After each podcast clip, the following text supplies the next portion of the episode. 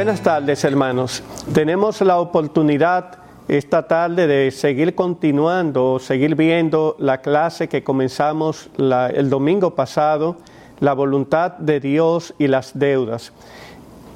Y hoy tenemos el privilegio de compartir el escenario con el hermano Felipe Florentino Santos, un hermano muy querido de muchos años, que nos va a orientar con algunos tips eh, acerca de las tarjetas de crédito.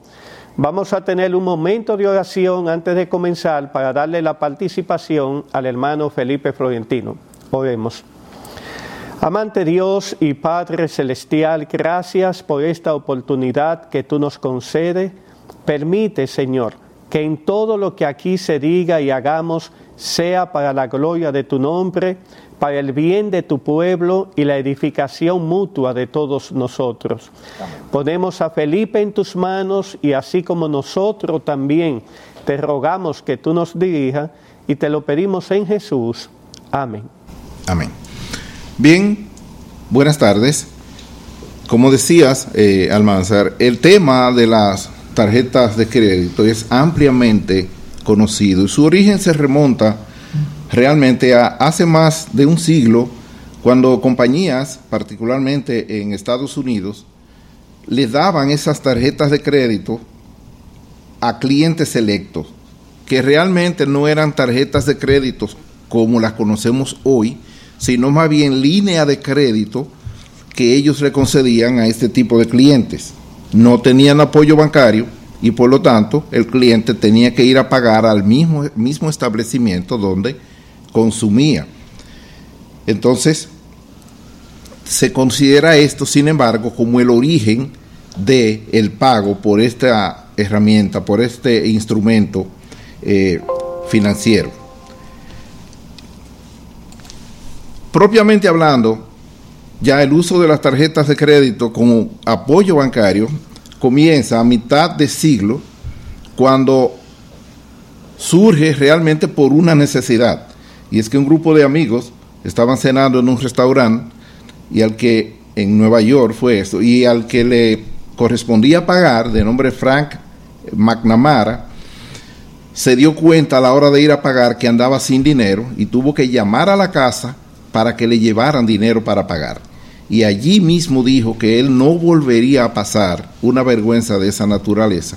Y comenzaron a trabajar en la creación de ese tipo de instrumento de pago. De hecho, él trabajaba para la Hamilton Credit Corporation y en ese sentido tenía conocimiento o trabajaba en las finanzas. Y la verdad que crearon un instrumento de pago como lo conocemos hoy y que es ya de uso masivo a nivel mundial. Y hay que decir que los bancos no son los propietarios de las tarjetas, son compañías de propietarias de estas tarjetas que, por cierto, pagan muy buen dividendo en las bolsas de valores. Los bancos tienen contratos con esas compañías y por eso vemos que una misma tarjeta, una misma marca de tarjeta o nombre de tarjeta como las conocemos, es emitida por diferentes bancos. Así es que todo el mundo puede tener tarjetas de la misma clase de tarjeta, pero emitida y manejada por bancos diferentes. Así que con eso en mente veamos entonces el uso masivo de las tarjetas de crédito, también llamado dinero, dinero plástico, perdón. Y lo que queremos ver es algunas ventajas y desventajas en la posesión y uso de las tarjetas de crédito. En cuanto a desventajas, primer, primera desventaja que pudiéramos citar es que generalmente tienen un costo de emisión y también costo de renovación anual. Muchas veces los bancos en su política de atraer clientes, emiten las tarjetas sin costo alguno al inicio, pero al final, o sea, ya tan pronto llega un año y a partir de ahí todos los años, tienen costo de renovación a lo que le han agregado una cuota por seguro y también por pérdida de la misma tarjeta. O sea, no son gratuitas.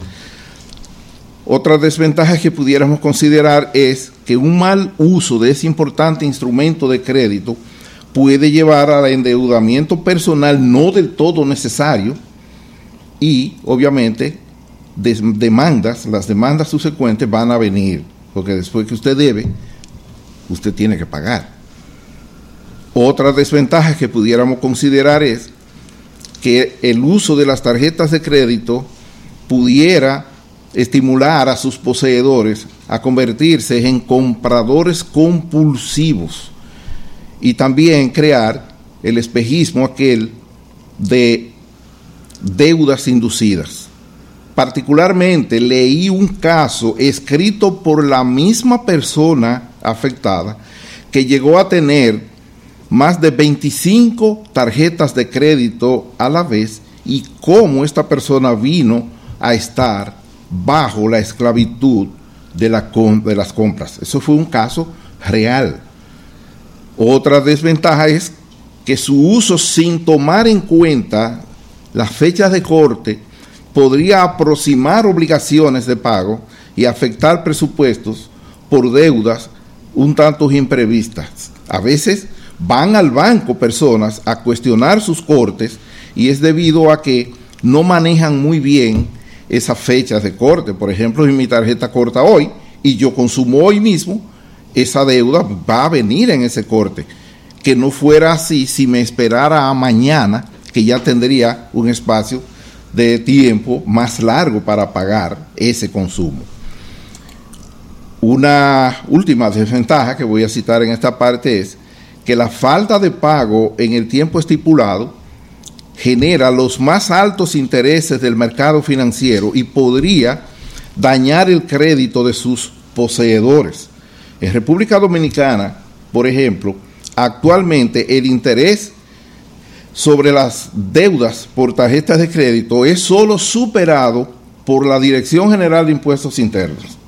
Es decir, las tarjetas de crédito cobran un 60% por deudas y la Dirección General de Impuestos Internos cobra un 67.2%.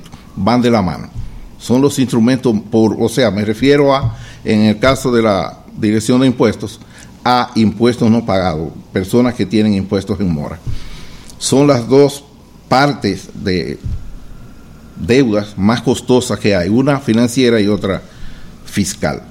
En cuanto a ventajas, pudiéramos decir que una ventaja muy conocida es que dentro de los límites establecidos les pone dinero en la mano, en las manos, oportunamente a personas que ni los tienen ni son sujetos de crédito bancario. Y eso es sumamente importante en un momento de una necesidad imprevista. Por ejemplo, algo que vemos y oímos a personas quejándose en programas de radio y esa cosa a usted se le ofrece llevar a un familiar o usted mismo a un centro médico y usted no tiene dinero y para aceptarle a la persona generalmente le piden que haga un depósito. Bueno, si usted tiene su tarjeta de crédito, con eso usted hace su depósito y ahí hay una justificación.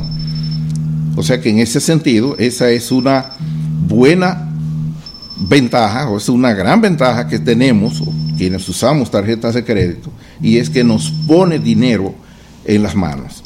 Otra ventaja es la seguridad, y es que libera a los usuarios de portar dinero efectivo incluso durante viajes y los riesgos que eso implica, aún en el caso de tener dinero en banco, una persona tendría que ir al banco a buscar dinero para de allí moverse al lugar donde va a consumir y eso implica mucho tiempo y también, vuelvo a repetir, el tema de la seguridad, de que mientras con más dinero, menos dinero, perdón, efectivo, andemos,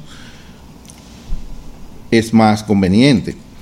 Otra ventaja es el crédito en sí que la tarjeta proporciona. El uso correcto y el pago a tiempo de sus cortes puede ayudar a su portador a ser sujetos de crédito, abriéndole puertas en el mercado financiero aún cuando a usted lo llaman para ofertarle una tarjeta de crédito que ya tiene preaprobada, como todos sabemos, es porque usualmente entran a su historial de, de pago con otros bancos y ven que usted es un buen pagador y quieren brindarle más tarjetas o ofertarles más tarjetas, perdón. Y en el caso de que usted vaya a aplicar en un momento dado, digamos por un crédito para adquirir viviendas o para adquirir vehículos, si usted tiene una buena hoja de pago en su tarjeta de crédito, eso le ayuda. Es decir, que un buen uso de las tarjetas puede abrirles puertas en el mercado financiero. También las facilidades de pago es otra de las ventajas, y es que permite hacer pagos a distancia, reduciendo así los costos y tiempos de tránsito. Sabemos que muchas instituciones ya han hecho lo que llaman oficinas virtuales, por donde usted con su tarjeta de pago realiza pagos, digamos, de teléfono, de energía eléctrica, o aún simplemente por teléfono. Usted puede comprar un ticket aéreo, en fin. En ese sentido, se ahorra los viajes de ir a los lugares a comprar. Cuando yo era más joven, que se usaban mucho las guías de teléfono, un anuncio que salía para promocionar su, esa guía de teléfono era que un aló sale más barato que un galón. Y ellos lo que estaban diciendo, oye, con tú tomar tu teléfono, te sale más económico que gastar un galón de gasolina para desplazarte al lugar. En ese sentido, las tarjetas de crédito son muy buenas para hacer pagos a distancia. Y en la parte social, finalmente, en cuanto a las ventajas, además de ser un popular instrumento de pago, y podría contribuir con la posición social de su portador. Digamos que estamos en una reunión, como el caso que citamos al inicio, y en República Dominicana, por lo menos, se usa mucho, vamos a hacer un serrucho, es decir, todos vamos a colaborar con algo para pagar esta cena, por ejemplo. Bueno, se recoge el dinerito que cada quien aporta y yo pago con mi tarjeta. Ese asunto eh, da cierta posición social. Unas ventajas más que podríamos resaltar, porque ustedes que nos están mirando pueden tener otras, tanto ventajas como desventajas, es los llamados programas de fidelidad. Los bancos, en sus políticas de atraer clientes, le ofertan millas, eh, estrellas, puntos y esas cosas. Pero ojo, ojo con eso. Porque para usted poder adquirir muchas millas, por ejemplo, tiene que consumir muchos. Y al consumir mucho, mucho, muchos consumos, viene a todo lo que ya hemos hablado atrás. Usted se va a endeudar. Y con eso hay que tener eh, mucho cuidado. Errores a evitar. Bien, si usted usa las tarjetas de crédito, evite tener o más de las necesarias. Recuerde que no son gratuitas. Y aunque no las use, el costo por renovación viene seguro. No quiera tener, eso es una sugerencia, más de las 25 que cité al inicio y que fue un caso real. Use las tarjetas que usted realmente necesita. Y también otro error a evitar es cuídese del llamado pago mínimo. Es una de las principales trampas de las tarjetas de crédito, porque esto, si bien le evita a usted a entrar en morosidad, sin embargo, le convierte su deuda en una especie de bola de nieve porque los intereses se acumulan y luego le cobran intereses sobre intereses.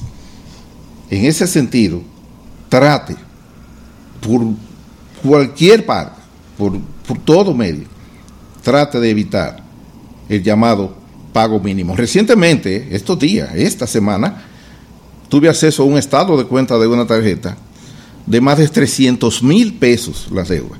Y al final, ¿qué decía? Pago mínimo, menos de 13 mil pesos. Qué bien. Pero pague ese mínimo y usted verá lo que llega en el próximo corte. Va a llegar un momento que usted, su tarjeta de crédito, ni siquiera le va a servir para nuevos consumos. Porque hay que decir que cuando usted hace el pago mínimo, lo que le abre la tarjeta para nuevo consumo es lo que queda entre la deuda que ya está y el límite que le tiene acordado el banco. Pudiera ser que en un momento dado ya usted no tenga límite y lo que tenga sea una gran, gran, gran deuda. Y finalmente, cuanto a los errores a evitar, ya sea con tarjetas de crédito o sin tarjeta de crédito, compre lo que usted necesite. Compre lo que necesite. Cuídese de la publicidad y de las llamadas ofertas, muy abundantes, al menos aquí en nuestro país y en otras partes, en ciertos días del año, ciertos días negros y esas cosas. Tenga cuidado porque yo en lo particular he visto de todo en eso. Y soy un gran afectado por esos días negros. No porque yo salga a gastar un peso, sino por el gran entaponamiento que se arma en el tránsito. Recuerde tres máximas al respecto en cuanto a las ofertas y la publicidad. Mire, nadie regala nada. Nadie regala nada. Segundo, todo vendedor vende lo mejor. Te pregunto, Almanzar, cuando tú vendías muebles, ¿había algún mueble mejor que lo que tú vendías? No, no. De ninguna manera. De ninguna manera. Bien. Y algo muy importante, todas las deudas se vencen. Todas se vencen. El banco le manda su estado de cuenta que antes había que irlo a buscar, pero ya le llega a su correo y es diciéndole, caballero, pase por su banco a pagar. Así que tenga muy, muy en cuenta eso. Una consideración final es que nada malo hay en usar las tarjetas de crédito. En lo personal creo que dichas tarjetas, dichos medios de pago, son el producto financiero más importante que hay en las finanzas personales. Pero si usted decide usarlas, dos principios hay que se sugiere tomar en cuenta y lo voy a tomar de la Biblia, de la palabra de Dios y particularmente para creyentes.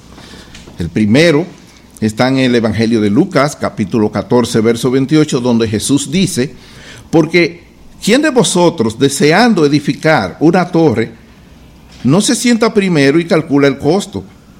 para ver si tiene lo suficiente para terminarla. No sea que cuando haya echado los cimientos y no pueda terminar, todos los que lo vean comiencen a burlarse de él diciendo, este hombre comenzó a edificar y no pudo terminar. Alguien pudiera decir, pero yo no voy a hacer una torre. Bueno, no se trata de las torres que ahora conocemos, edificios modernos. Las torres eran usada mucho en el campo agrícola, que eran, eran muy, más bien los medios de fortuna que existían para los tiempos del Señor. Y el tema de las torres en la Biblia es conocido. En otra parte Jesús dice que de algo de una torre en un lugar llamado Siloé que le cayó encima a unas personas. Y quizá el término torre en la Biblia más conocido es el que llamo en Génesis 11 acerca de la torre de Babel. Bueno, Jesús lo que está diciendo es, si tú vas a hacer un proyecto, cualquiera que sea, siéntate y analiza, porque tú ni controlas el tiempo, ni controlas las circunstancias. Siéntate y analiza. Eso es lo que el Señor está diciendo. Y el otro principio, también extraído de la palabra del Señor, es el que llamo en el muy conocido pasaje de Pablo a los Corintios, 1 Corintios capítulo 10, verso 31, que dice, entonces, ya sea que comáis, que bebáis o que hagáis cualquier otra cosa, hacedlo todo para la gloria de Dios. No seáis motivo de tropiezo ni a judíos, ni a griegos, ni a la iglesia de Dios. En lo particular, el tema de la gloria de Dios me apasiona. Y Pablo aquí nos está diciendo, vivan para la gloria de Dios. Obviamente, eso implica cómo yo manejo mis finanzas personales y cómo yo manejo, por tanto, mis tarjetas de crédito. Quiera nuestro Dios, quiera nuestro buen Dios librarnos, hablo a creyentes, de alguna vez usar nuestras tarjetas de crédito de tal forma que eso traiga deshonra al buen nombre de su evangelio. Amén. Sí, como habíamos visto y excelente exposición, Felipe, te felicito por ello y esperamos que sea de bendición para todo el que la ha escuchado. nuestro tema fundamental es la voluntad de Dios y las deudas. Y las tarjetas, como decía Florentino, pudieran ser motivo de creación de deudas si no se manejan adecuadamente, como él señaló. Sin embargo, esta tarde yo quería compartir con ustedes algo que él también mencionó en el Evangelio de Lucas, citando al Señor, y es el tema del presupuesto. El presupuesto es la poderosa alma contra las deudas. Y en la diapositiva que ustedes van a estar viendo, van a ver allí una imagen de un oleaje impetuoso del mar frente a un faro que está allí como inmovible. Y de hecho es inmovible. Pero la idea de esta diapositiva es que veamos que en el mar turbulento de las deudas hay algo que podemos hacer. Hay algo que podemos hacer. Y ese algo se llama armar un presupuesto. La palabra presupuesto viene del latín prae, que significa antes, y suponer, que significa suponer. Entonces, presupuesto es lo que supongo que pasará antes que suceda. Lo que supongo que pasará antes que suceda. Es un plan de acción dirigido a cumplir una meta ya prevista, ya pensada, ya analizada, que se expresa en valores y términos financieros y que debe cumplir en determinado tiempo y bajo ciertas condiciones definidas el objetivo que andamos buscando. Entonces, por eso hemos llamado al presupuesto como la poderosa arma frente a las deudas.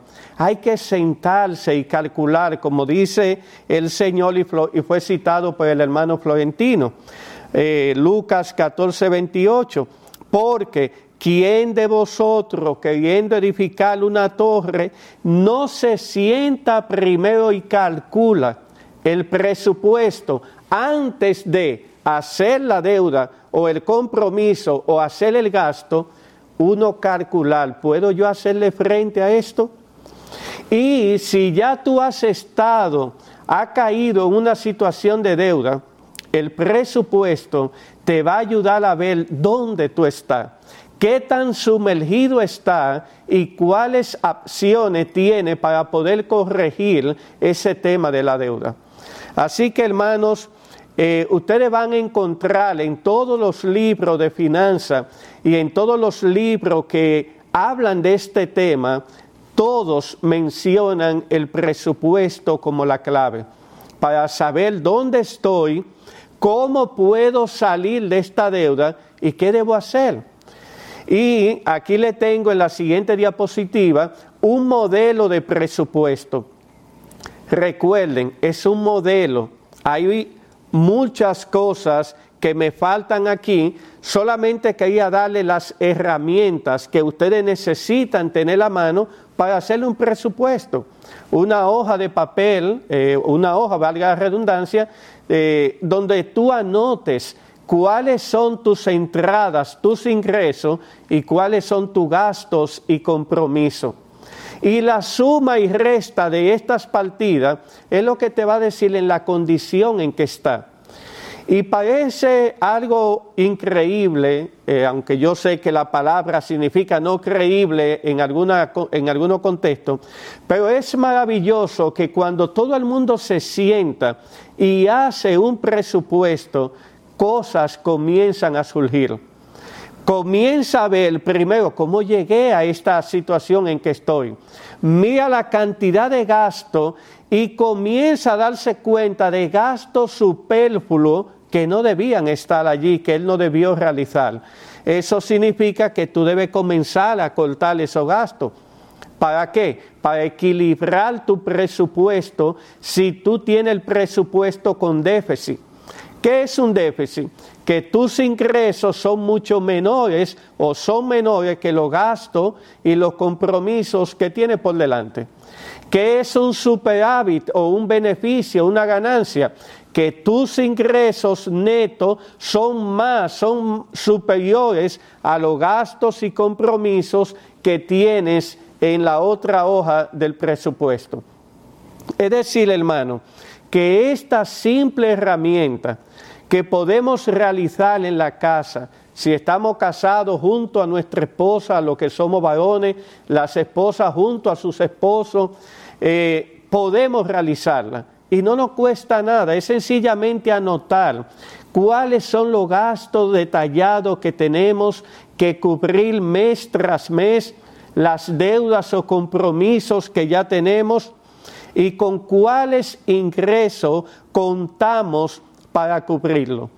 Y ahí, como le dije hace un momento, se van a dar cuenta de los ajustes que tienen que hacer. Como decía el hermano Florentino muy sabiamente, el tema es que somos tan bombardeados con la publicidad de las empresas, con las ofertas, y nuestros deseos son tan variados e inmensos que caemos fácilmente si no hay disciplina. Caemos fácilmente. Así que el presupuesto es la herramienta base fundamental para usted poder ver su situación y comenzar a establecer la estrategia de cómo salir de ella si está en déficit o cómo mantenerse correctamente si tiene un superávit. En segundo lugar, vemos también que la Biblia en el texto del Señor nos presenta que debemos calcular para evitar las consecuencias. El hermano Florentino leyó el verso 29, donde el Señor dice, no sea que después que haya puesto el cimiento y no pueda acabarla, todos los que lo vean comiencen a hacer burla de él. Esas consecuencias negativas nadie las quiere tener en su vida. Nadie quiere ser objeto de burla. Y en ese sentido el Señor nos dice, pues entonces calcula el costo. Acuérdense que este pasaje está en un contexto donde el Señor viene hablando del costo de la salvación, el costo de seguirle a Él, el costo de tú identificarte como un hijo de Cristo. Y en ese costo, dice el Señor, calcula bien, calcula bien y ese es el tema que él toma, un tema financiero traído a una parte espiritual. Entonces, hermanos, si queremos vivir con vida libre de deudas, tenemos que tener disciplina. Como decía Florentino, vuelvo y repito, disciplina con el gasto, disciplina con cada uno de los compromisos que voy a realizar. Hermanos, si no caigamos en la trampa, que es una trampa del maligno, de asignarle a Dios la bendición de lo que yo voy a hacer. Ah, me voy a involucrar en esta deuda, pero el Señor es todopoderoso, Él es el dueño del oro y de la plata, Él es el que provee y el Señor bendice a sus hijos y el Señor no va a dejar que un hijo suyo pase vergüenza. Eso se oye muy bonito, pero el Señor es el que está diciendo, calcula, calcula. No hagas una deuda, un compromiso contando que yo soy el que te voy a bendecir. Calcula lo que tienes a mano. La semana pasada veíamos también el caso de la viuda, esposa del profeta en el Antiguo Testamento. Cómo este profeta hizo una serie de deudas Hermano, oigan bien, era un profeta y un profeta de Dios y se endeudó y dejó a la esposa viuda y con las deudas. En su plan, él no tomó en cuenta aparentemente que le iba a llegar el día de la muerte. Florentino decía, va a llegar la fecha de pago, van a venir imprevistos ¿Estás preparado para ello? Y lo que el Señor lo está diciendo es eso. Te vas a involucrar en una deuda. Tú la puedes pagar. Tú la puedes pagar realmente, el presupuesto suma, resta, y tú vas a ver si tienes esa capacidad. Si no la tienes, por favor, no lo hagas. No lo hagas porque lo que viene entonces es ser un desprestigioso testimonio delante de los inconversos o delante de los hermanos del pueblo de Dios. Y eso es lo que justamente en estas clases estamos tratando de evitar. Debemos hacer los gastos que en nuestro presupuesto tenemos capacidad para cubrir. No más, no más. Sí menos, pero no más. Es interesante que en este libro que mencionamos la semana pasada, Libre de Deuda de Larry Burkett, él tiene cientos de páginas hablando sobre la deuda con muchísimos casos de esposos y esposas, de familia, de personas solteras, cómo se involucraron en las deudas y todos los sacrificios que hay que hacer para salir de ellas. Asimismo, ustedes tienen el libro Su dinero cuenta de Howard Dayton, que lo tenemos aquí, de, donde él también nos señala cómo la Biblia, Dios es enfático que seamos libres de deudas y nos habla de cómo utilizar el presupuesto. Eh, este libro que de un pastor nuestro, el pastor Héctor Salcedo de la IBI, las finanzas bíblicas, también van a ver allí cómo él le aconseja a sus lectores que huyan de la deuda. Las deudas van a ser necesarias para casos puntuales y específicos. Yo le decía la semana pasada que Dios no prohíbe ni dice que la deuda es un pecado. Lo que tenemos que saber cómo la vamos a enfrentar antes de involucrarnos en ella. Y si ya estamos involucrados, entonces sentarnos y hacer el presupuesto para saber cómo vamos a salir de ella. Y si necesitamos ayuda, hermano, entonces pedirla.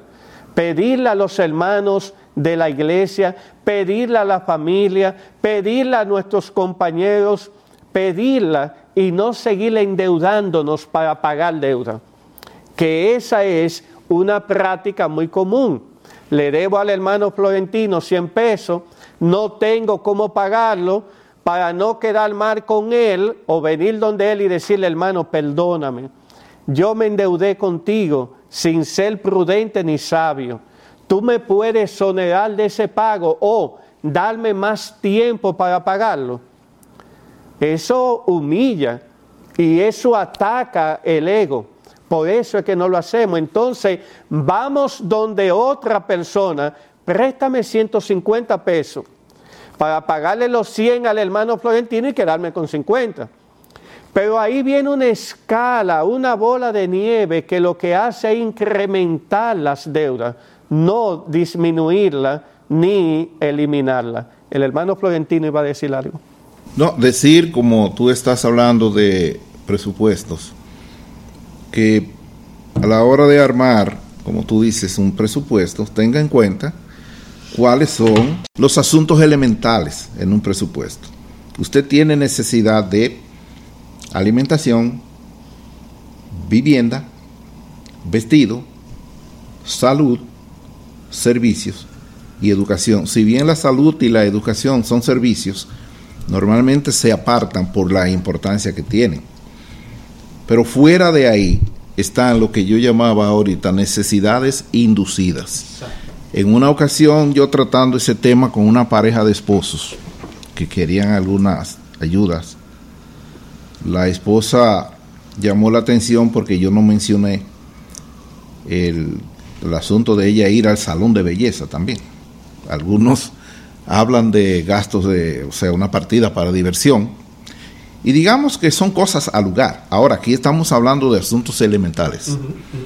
Cuando, cuando tuve la oportunidad de impartir docencia universitaria, yo les decía a los estudiantes que una persona puede vivir, una familia puede vivir bien sin nevera, sin televisión y hasta sin energía eléctrica y sin teléfonos y ya usted sabe lo que se armaba en el aula.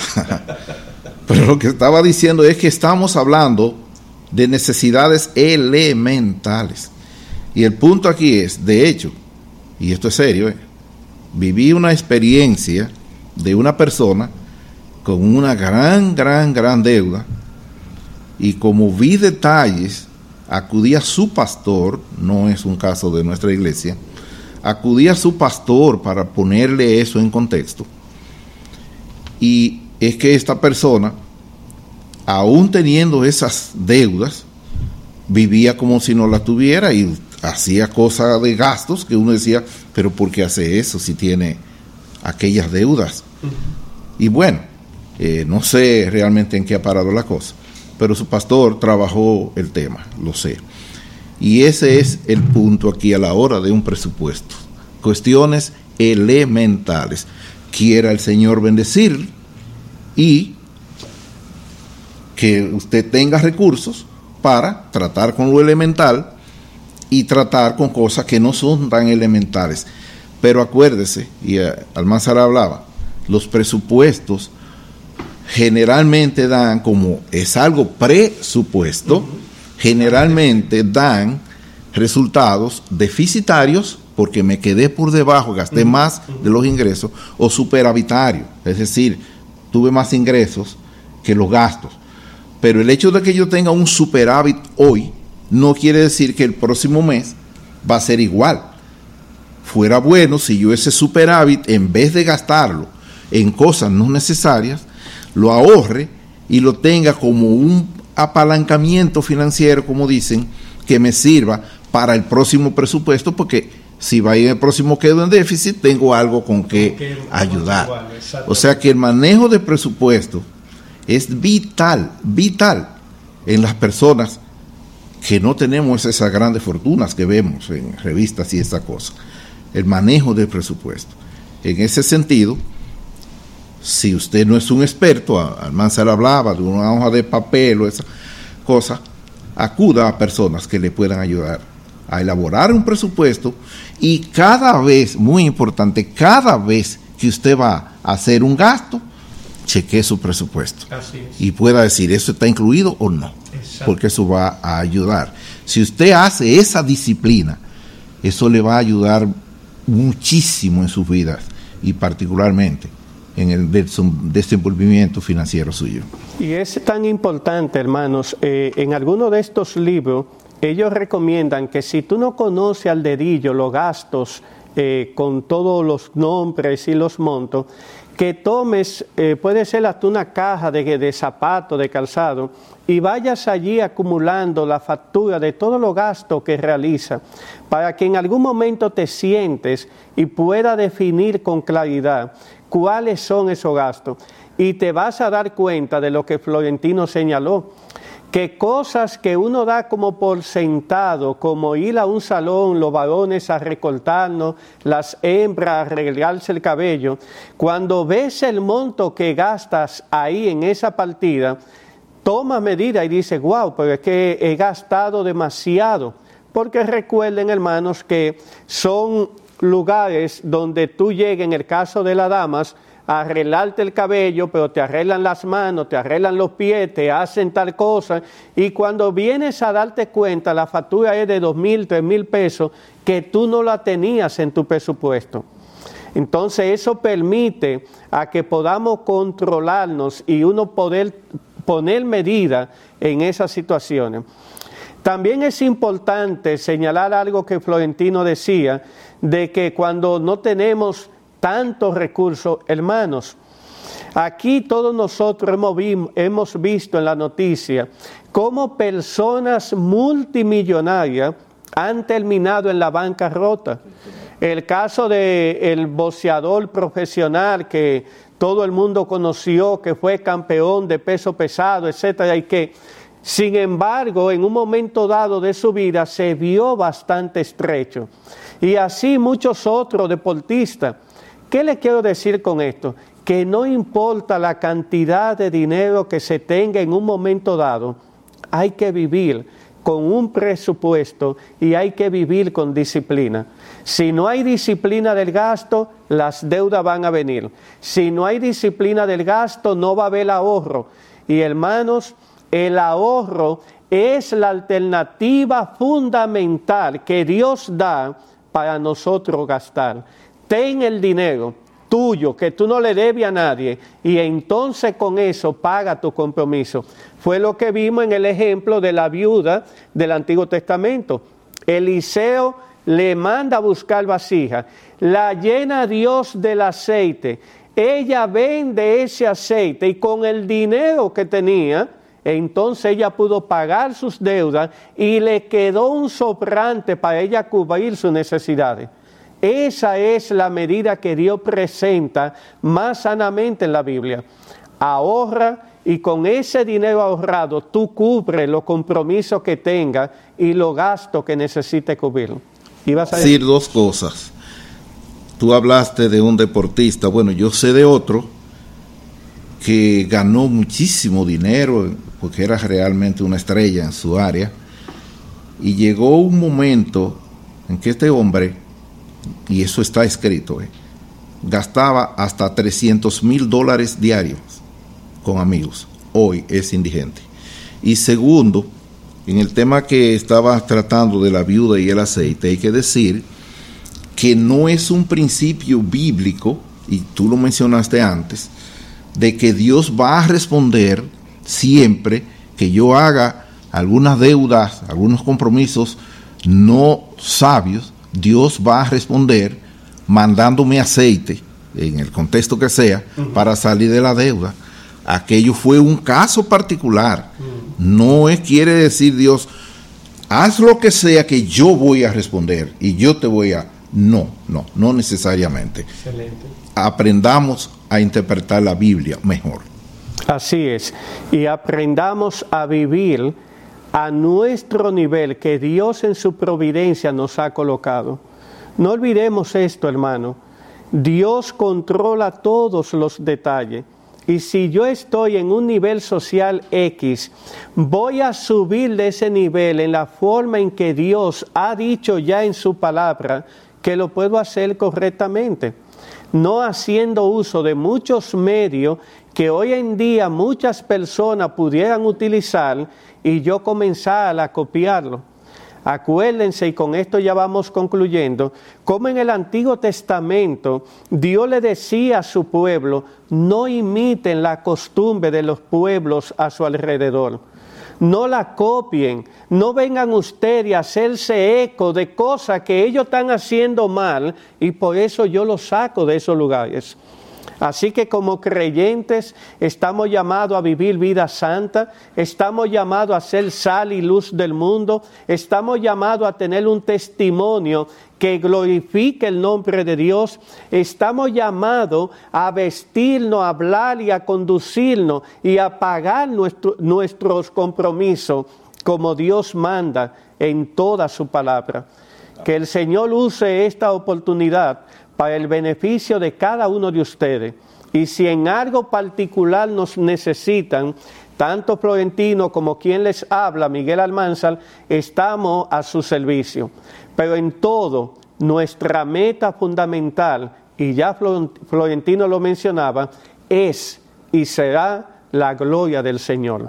Que Él bendiga esta participación en conjunto para su gloria y para el bien de cada uno de ustedes. ¿Nos puede despedir en oración, hermano? Sí, oremos. Padre que estás en los cielos, nosotros te damos gracias, Señor, porque en tu buena voluntad nos ha dado la oportunidad de hablar de estas cosas. Son temas amplios.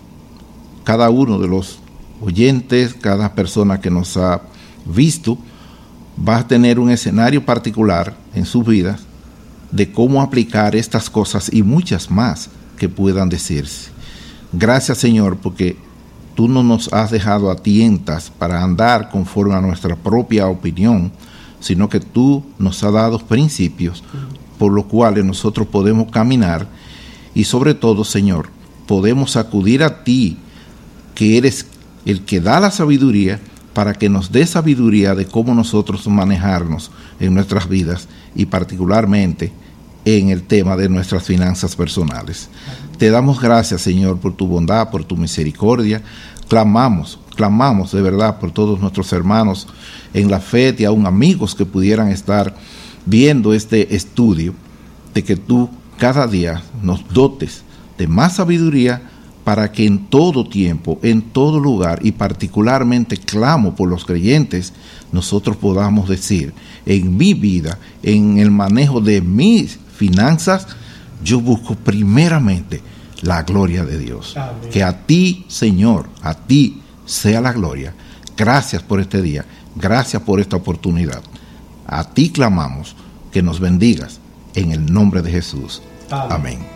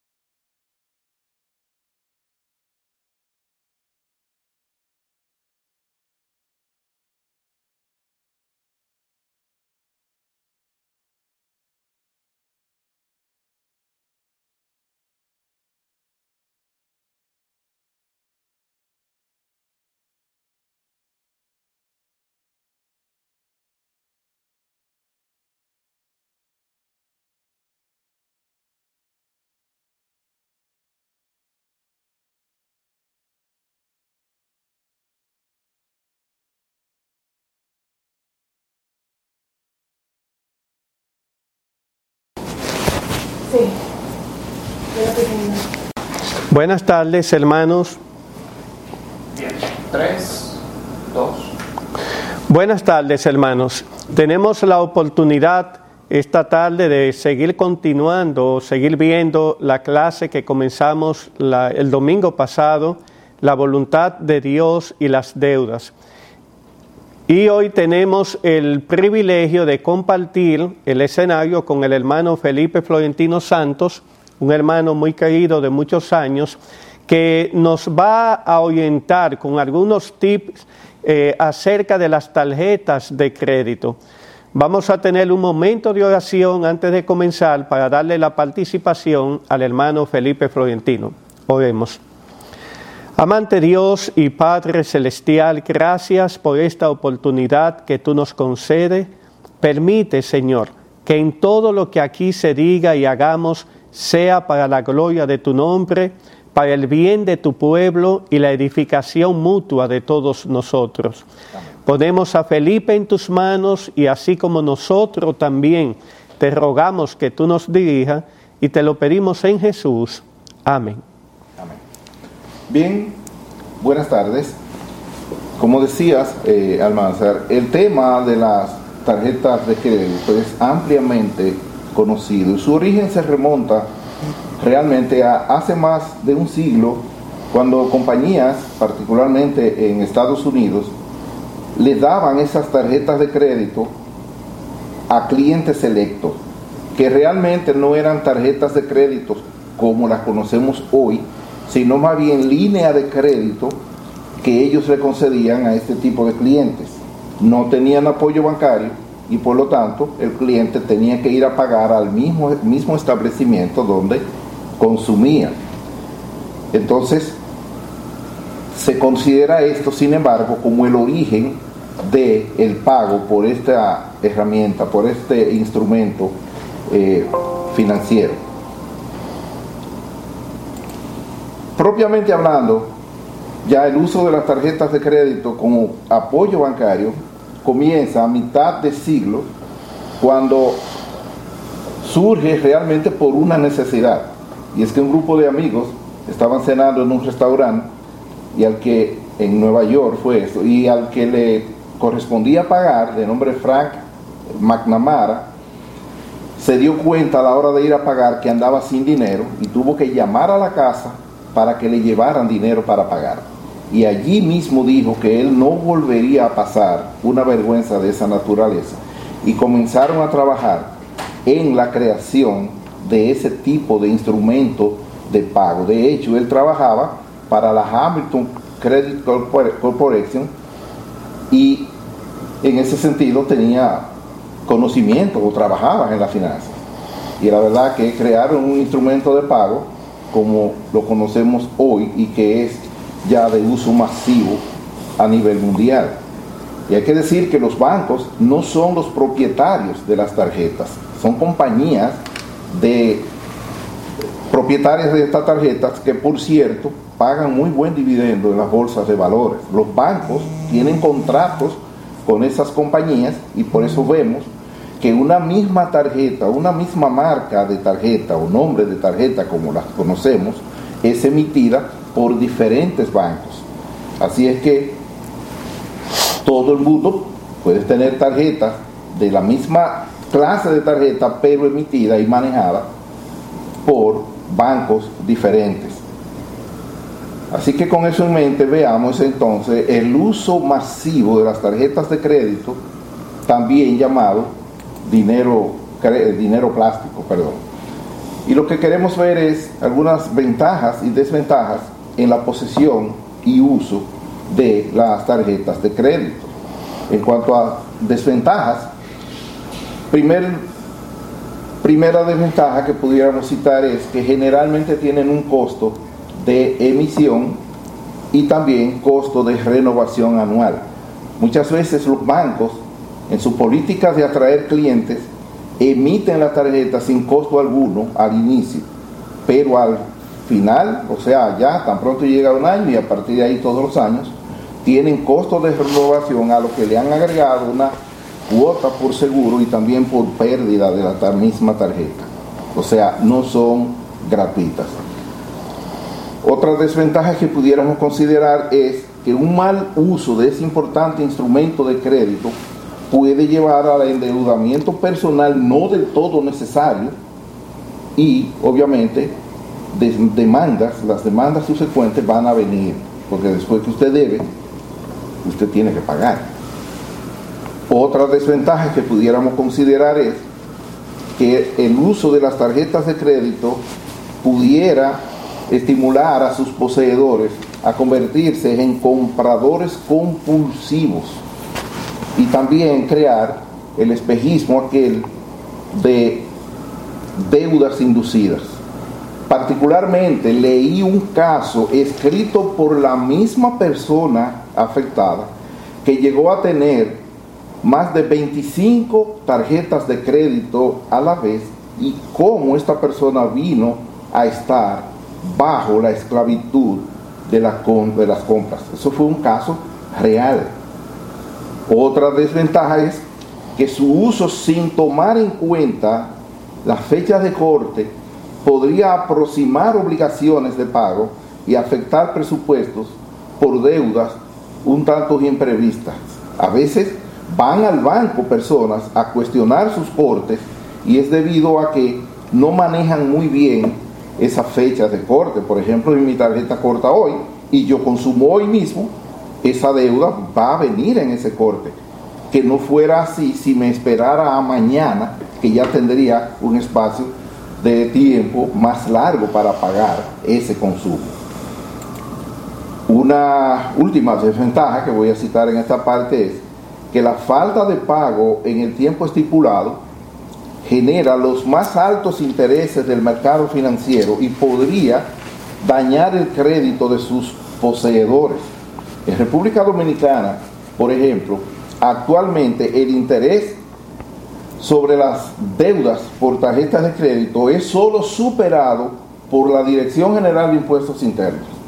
Es decir, las tarjetas de crédito cobran un 60% por deudas y la Dirección General de Impuestos Internos cobra un 67.2%.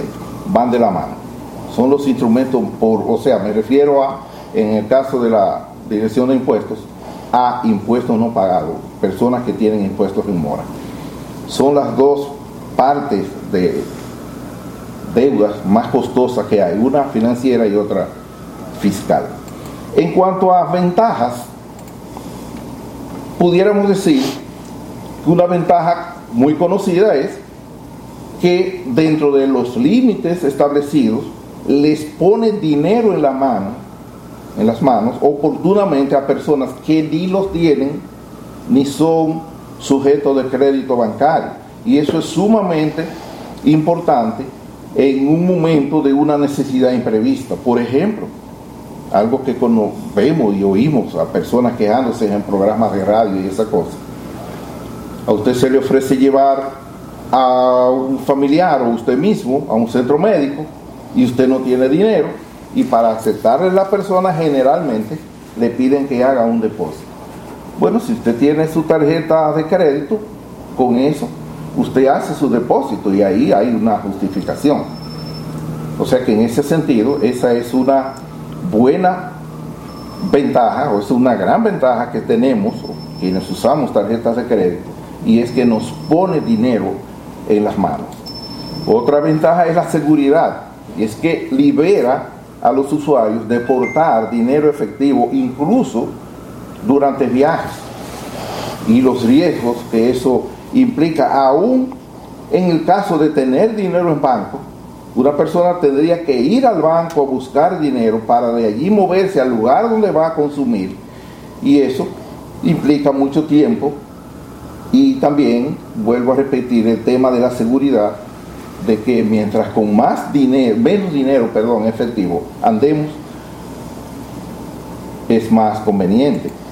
Otra ventaja es el crédito en sí que la tarjeta proporciona. El uso correcto y el pago a tiempo de sus cortes puede ayudar a su portador a ser sujetos de crédito, abriéndole puertas en el mercado financiero aún cuando usted lo llaman para ofertarle una tarjeta de crédito que ya tiene preaprobada, como todos sabemos, es porque usualmente entran a su historial de, de pago con otros bancos y ven que usted es un buen pagador y quieren brindarle más tarjetas o ofertarle más tarjetas, perdón. Y en el caso de que usted vaya a aplicar en un momento dado, digamos por un crédito para adquirir viviendas o para adquirir vehículos, si usted tiene una buena hoja de pago en su tarjeta de crédito, eso le ayuda. Es decir, que un buen uso de las tarjetas puede abrirle puertas en el mercado financiero. También las facilidades de pago es otra de las ventajas, y es que permite hacer pagos a distancia, reduciendo así los costos y tiempos de tránsito. Sabemos que muchas instituciones ya han hecho lo que llaman oficinas virtuales, por donde usted con su tarjeta de pago realiza pagos, digamos, de teléfono, de energía eléctrica, o aún simplemente por teléfono. Usted puede comprar un ticket aéreo, en fin. En ese sentido, se ahorra los viajes de ir a los lugares a comprar. Cuando yo era más joven, que se usaban mucho las guías de teléfono, un anuncio que salía para promocionar su, esa guía de teléfono era que un aló sale más barato que un galón. Y ellos lo que estaban diciendo, oye, con tú tomar tu teléfono, te sale más económico que gastar un galón de gasolina para desplazarte al lugar. En ese sentido, las tarjetas de crédito son muy buenas para hacer pagos a distancia. Y en la parte social, finalmente, en cuanto a las ventajas, además de ser un popular instrumento de pago y podría contribuir con la posición social de su portador. Digamos que estamos en una reunión, como el caso que citamos al inicio, y en República Dominicana, por lo menos, se usa mucho, vamos a hacer un serrucho, es decir, todos vamos a colaborar con algo para pagar esta cena, por ejemplo. Bueno, se recoge el dinerito que cada quien aporta y yo pago con mi tarjeta. Ese asunto eh, da cierta posición social. Unas ventajas más que podríamos resaltar, porque ustedes que nos están mirando pueden tener otras, tanto ventajas como desventajas, es los llamados programas de fidelidad. Los bancos, en sus políticas de atraer clientes, le ofertan millas, eh, estrellas, puntos y esa cosa. Pero ojo, ojo con eso. Porque para usted poder adquirir muchas millas, por ejemplo, tiene que consumir muchos. Y al consumir mucho, mucho, muchos consumos, viene a todo lo que ya hemos hablado atrás. Usted se va a endeudar. Y con eso hay que tener eh, mucho cuidado. Errores a evitar. Bien, si usted usa las tarjetas de crédito, evite tener o más de las necesarias. Recuerde que no son gratuitas. Aunque no las use, el costo por renovación viene seguro. No quiera tener, eso es una sugerencia, más de las 25 que cité al inicio y que fue un caso real. Use las tarjetas que usted realmente necesita. Y también otro error a evitar es cuídese del llamado pago mínimo. Es una de las principales trampas de las tarjetas de crédito, porque esto, si bien le evita a usted a entrar en morosidad, sin embargo, le convierte su deuda en una especie de bola de nieve, porque los intereses se acumulan y luego le cobran intereses sobre intereses. En ese sentido, trate por cualquier parte, por, todo medio, trate de evitar el llamado pago mínimo. Recientemente, estos días, esta semana, tuve acceso a un estado de cuenta de una tarjeta de más de 300 mil pesos, la. Y al final, ¿qué decía? Pago mínimo, menos de 13 mil pesos. Qué bien. Pero pague ese mínimo y usted verá lo que llega en el próximo corte. Va a llegar un momento que usted, su tarjeta de crédito, ni siquiera le va a servir para nuevos consumos. Porque hay que decir que cuando usted hace el pago mínimo, lo que le abre la tarjeta para nuevo consumo es lo que queda entre la deuda que ya está y el límite que le tiene acordado el banco. Pudiera ser que en un momento dado ya usted no tenga límite y lo que tenga sea una gran, gran, gran deuda. Y finalmente, con todos los errores a evitar, ya sea con tarjetas de crédito o sin tarjeta de crédito, compre lo que usted necesite. Compre lo que necesite. Cuídese de la publicidad y de las llamadas ofertas, muy abundantes, al menos aquí en nuestro país y en otras partes, en ciertos días del año, ciertos días negros y esas cosas. Tenga cuidado porque yo en lo particular he visto de todo en eso. Y soy un gran afectado por esos días negros.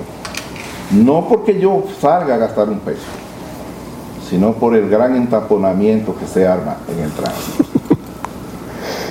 Recuerde tres máximas al respecto en cuanto a las ofertas y la publicidad. Mire, nadie regala nada. Nadie regala nada. Segundo, todo vendedor vende lo mejor. Te pregunto, Almanza, cuando tú vendías muebles, ¿había algún mueble mejor que lo que tú vendías? No, no, no. De ninguna manera. De ninguna manera, así es, así es. y algo muy importante, todas las deudas se vencen. Todas. Así es. Se vencen.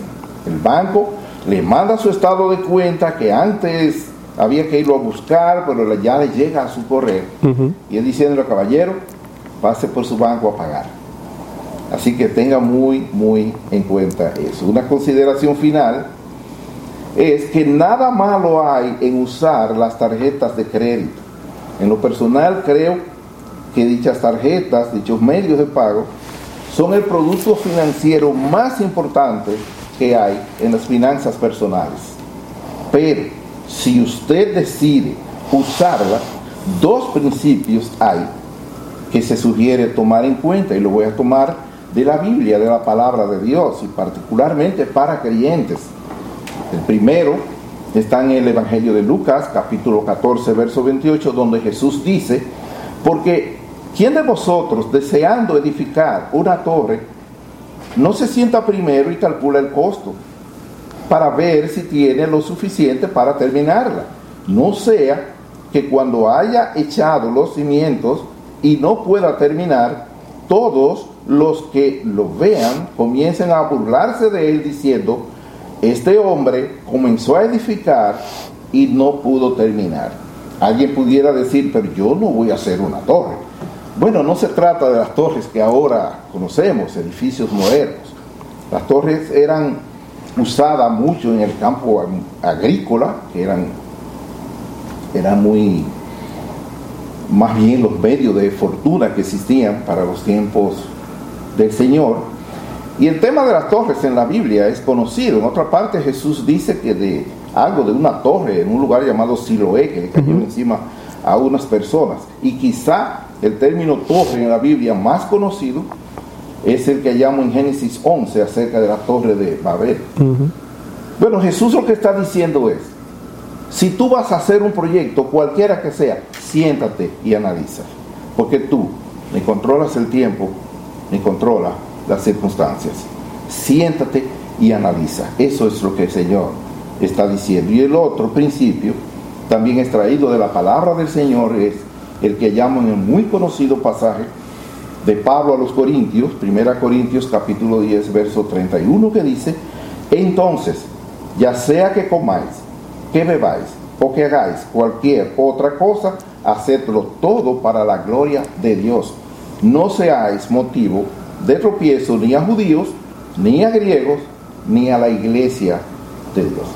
En lo particular, el tema de la gloria de Dios me apasiona. Y Pablo aquí nos está diciendo, vivan para la gloria de Dios. Obviamente, eso implica cómo yo manejo mis finanzas personales y cómo yo manejo, por tanto, mis tarjetas de crédito. Quiera nuestro Dios, quiera nuestro buen Dios librarnos, hablo a creyentes, de alguna vez usar nuestras tarjetas de crédito de tal forma que eso traiga deshonra al buen nombre de su evangelio. Amén. Amén.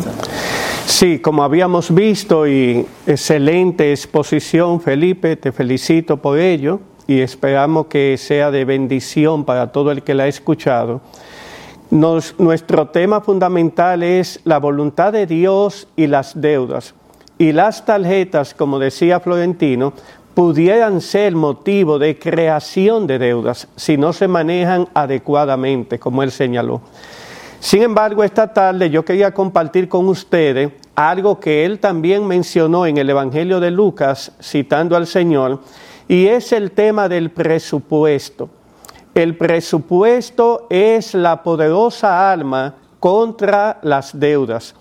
Y en la diapositiva que ustedes van a estar viendo, van a ver allí una imagen de un oleaje impetuoso del mar frente a un faro que está allí como inmovible. Y de hecho es inmovible. Pero la idea de esta diapositiva es que veamos que en el mal turbulento de las deudas hay algo que podemos hacer. Hay algo que podemos hacer.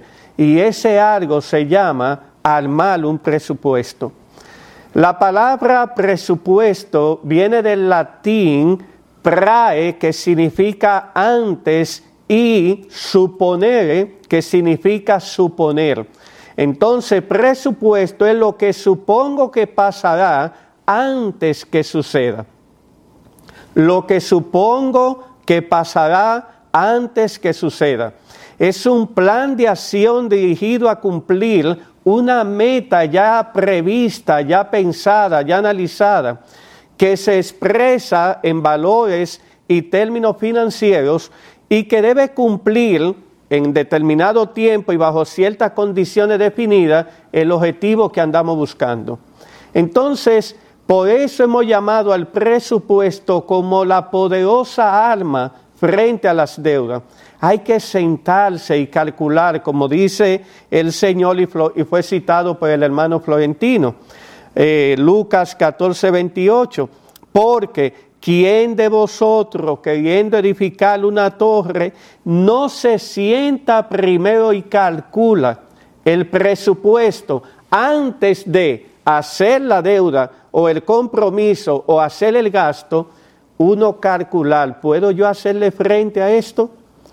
Y si ya tú has estado, ha caído en una situación de deuda, el presupuesto te va a ayudar a ver dónde tú estás qué tan sumergido está y cuáles acciones tiene para poder corregir ese tema de la deuda.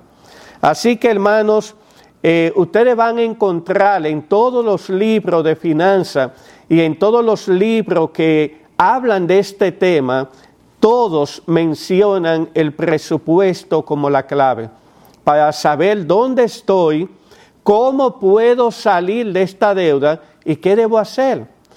Y aquí le tengo en la siguiente diapositiva un modelo de presupuesto. Recuerden, es un modelo. Hay muchas cosas que me faltan aquí. Solamente quería darle las herramientas que ustedes necesitan tener a mano para hacerle un presupuesto. Una hoja de papel, eh, una hoja, valga la redundancia, eh, donde tú anotes cuáles son tus entradas, tus ingresos y cuáles son tus gastos y compromisos. Y la suma y resta de estas partidas es lo que te va a decir en la condición en que está. Y parece algo increíble, eh, aunque yo sé que la palabra significa no creíble en, alguna, en algunos contextos, pero es maravilloso que cuando todo el mundo se sienta y hace un presupuesto, cosas comienzan a surgir. Comienza a ver primero cómo llegué a esta situación en que estoy. Mira la cantidad de gasto y comienza a darse cuenta de gastos superfluos que no debían estar allí, que él no debió realizar. Eso significa que tú debes comenzar a cortar esos gastos. ¿Para qué? Para equilibrar tu presupuesto si tú tienes el presupuesto con déficit. ¿Qué es un déficit? que tus ingresos son mucho menores o son menores que los gastos y los compromisos que tienes por delante. ¿Qué es un superávit o un beneficio, una ganancia? Que tus ingresos netos son más, son superiores a los gastos y compromisos que tienes en la otra hoja del presupuesto. Es decir, hermano, que esta simple herramienta que podemos realizar en la casa, si estamos casados junto a nuestra esposa, los que somos varones, las esposas junto a sus esposos, eh, podemos realizarla. Y no nos cuesta nada, es sencillamente anotar cuáles son los gastos detallados que tenemos que cubrir mes tras mes, las deudas o compromisos que ya tenemos y con cuáles ingresos contamos para cubrirlo. Y ahí, como le dije hace un momento, se van a dar cuenta de los ajustes que tienen que hacer.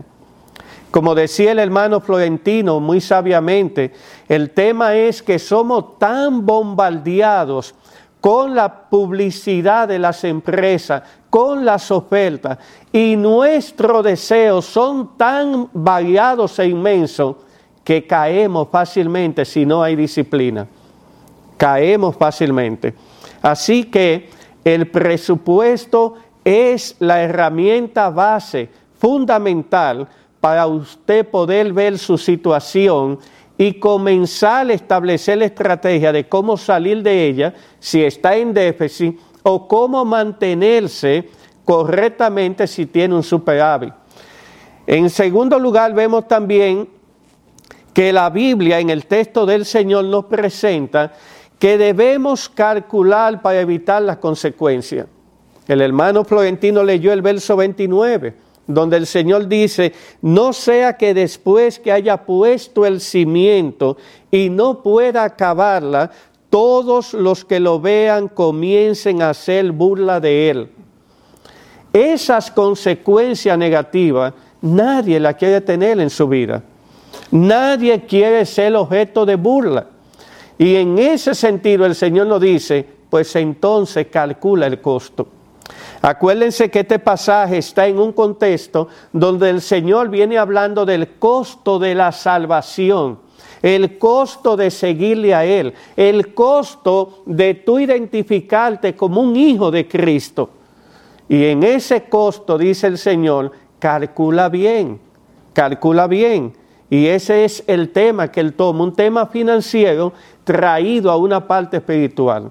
Entonces, hermanos, si queremos vivir con vida libre de deudas, tenemos que tener disciplina. Como decía Florentino, vuelvo y repito, disciplina con el gasto, disciplina con cada uno de los compromisos que voy a realizar. Hermanos, si no caigamos en la trampa, que es una trampa del maligno, de asignarle a Dios la bendición de lo que yo voy a hacer. Ah, me voy a involucrar en esta deuda, pero el Señor es todopoderoso, Él es el dueño del oro y de la plata, Él es el que provee y el Señor bendice a sus hijos y el Señor no va a dejar que un hijo suyo pase vergüenza. Eso se oye muy bonito, pero el Señor es el que está diciendo, calcula, calcula. No hagas una deuda, un compromiso contando que yo soy el que te voy a bendecir. Calcula lo que tienes a mano. La semana pasada veíamos también el caso de la viuda, esposa del profeta en el Antiguo Testamento. Cómo este profeta hizo una serie de deudas Hermano, oigan bien, era un profeta y un profeta de Dios y se endeudó y dejó a la esposa viuda y con las deudas. En su plan, él no tomó en cuenta aparentemente que le iba a llegar el día de la muerte. Florentino decía, va a llegar la fecha de pago, van a venir imprevistos, ¿estás preparado para ello? Y lo que el Señor lo está diciendo es eso. Te vas a involucrar en una deuda. Tú la puedes pagar. Tú la puedes pagar realmente, el presupuesto suma, resta, y tú vas a ver si tienes esa capacidad. Si no la tienes, por favor, no lo hagas. Lo que viene entonces es ser un desprestigioso testimonio delante de los inconversos o delante de los del pueblo de Dios. Y eso es lo que justamente en estas clases estamos tratando de evitar. Debemos hacer los gastos que en nuestro presupuesto tenemos capacidad para cubrir. No más, no más. Sí menos, pero no más. Es interesante que en este libro que mencionamos la semana pasada, Libre de Deuda de Larry Burkett, él tiene cientos de páginas hablando sobre la deuda con muchísimos casos de esposos y esposas, de familia, de personas solteras, cómo se involucraron en las deudas y todos los sacrificios que hay que hacer para salir de ellas. Asimismo, ustedes tienen el libro Su dinero cuenta de Howard Dayton, que lo tenemos aquí, de, donde él también nos señala cómo la Biblia, Dios es enfático que seamos libres de deudas y nos habla de cómo utilizar el presupuesto. Eh, este libro que de un pastor nuestro, el pastor Héctor Salcedo de la IBI, las finanzas bíblicas, también van a ver allí cómo él le aconseja a sus lectores que huyan de la deuda. Las deudas van a ser necesarias para casos puntuales y específicos. Yo le decía la semana pasada que Dios no prohíbe ni dice que la deuda es un pecado. Lo que tenemos que saber cómo la vamos a enfrentar antes de involucrarnos en ella. Y si ya estamos involucrados, entonces sentarnos y hacer el presupuesto para saber cómo vamos a salir de ella. Y si necesitamos ayuda, hermano, entonces pedirla. Pedirla a los hermanos de la iglesia, pedirla a la familia, pedirla a nuestros compañeros, pedirla y no seguir endeudándonos para pagar deuda. Que esa es una práctica muy común le debo al hermano Florentino 100 pesos, no tengo cómo pagarlo, para no quedar mal con él o venir donde él y decirle, hermano, perdóname, yo me endeudé contigo sin ser prudente ni sabio. Tú me puedes sonerar de ese pago o darme más tiempo para pagarlo. Eso humilla y eso ataca el ego. Por eso es que no lo hacemos. Entonces, vamos donde otra persona, préstame 150 pesos para pagarle los 100 al hermano Florentino y quedarme con 50. Pero ahí viene una escala, una bola de nieve que lo que hace es incrementar las deudas, no disminuirla ni eliminarla. El hermano Florentino iba a decir algo. No, decir como tú estás hablando de presupuestos, que a la hora de armar, como tú dices, un presupuesto, tenga en cuenta cuáles son los asuntos, fue que se cayó el cable de la... Los asuntos elementales en un presupuesto. Usted tiene necesidad de alimentación, vivienda, vestido, salud, servicios y educación. Si bien la salud y la educación son servicios, normalmente se apartan por la importancia que tienen. Pero fuera de ahí están lo que yo llamaba ahorita necesidades inducidas. Exactamente. En una ocasión yo tratando ese tema con una pareja de esposos que querían alguna ayuda, la esposa llamó la atención porque yo no mencioné el, el asunto de ella ir al salón de belleza también. Algunos hablan de gastos de, o sea, una partida para diversión. Y digamos que son cosas al lugar. Ahora, aquí estamos hablando de asuntos elementales. De lo básico. Cuando tuve la oportunidad de impartir docencia universitaria, yo les decía a los estudiantes que una persona puede vivir, una familia puede vivir bien sin nevera, sin televisión, y hasta sin energía eléctrica y sin teléfono y ya usted sabe lo que se llamaba. Pero lo que estaba diciendo es que estamos hablando de necesidades elementales. Y el punto aquí es, de hecho, y esto es serio, ¿eh? viví una experiencia de una persona con una gran, gran, gran deuda y como vi detalles, acudí a su pastor, no es un caso de nuestra iglesia, acudí a su pastor para ponerle eso en contexto. Y es que esta persona, aún teniendo esas deudas, vivía como si no la tuviera y hacía cosas de gastos que uno decía, pero ¿por qué hace eso si tiene aquellas deudas? Y bueno, eh, no sé realmente en qué ha parado la cosa, pero su pastor trabajó el tema, no sé. Y ese es el punto aquí a la hora de un presupuesto. Cuestiones elementales. Quiera el Señor bendecir y que usted tenga recursos para tratar con lo elemental y tratar con cosas que no son tan elementales. Pero acuérdese, y Almanzar hablaba, los presupuestos generalmente dan como, es algo presupuesto, generalmente dan resultados deficitarios porque me quedé por debajo, gasté más los ingresos, o superavitarios, es decir, tuve más ingresos que los gastos. Pero el hecho de que yo tenga un superávit hoy no quiere decir que el próximo mes va a ser igual. Fuera bueno si yo ese superávit, en vez de gastarlo en cosas no necesarias, lo ahorre y lo tenga como un apalancamiento financiero, como dicen, que me sirva para el próximo presupuesto, porque si va a ir el próximo quedo en déficit, tengo algo con, con que amortiguarlo, exactamente. O sea que el manejo de presupuesto es vital, vital en las personas que no tenemos esas grandes fortunas que vemos en revistas y esa cosa. El manejo del presupuesto. En ese sentido, si usted no es un experto, Mansell hablaba de una hoja de papel o esa cosa, acuda a personas que le puedan ayudar a elaborar un presupuesto y cada vez, muy importante, cada vez que usted va a hacer un gasto, chequee su presupuesto. Así es. Y pueda decir, ¿eso está incluido o no? Exactamente. eso va a ayudar.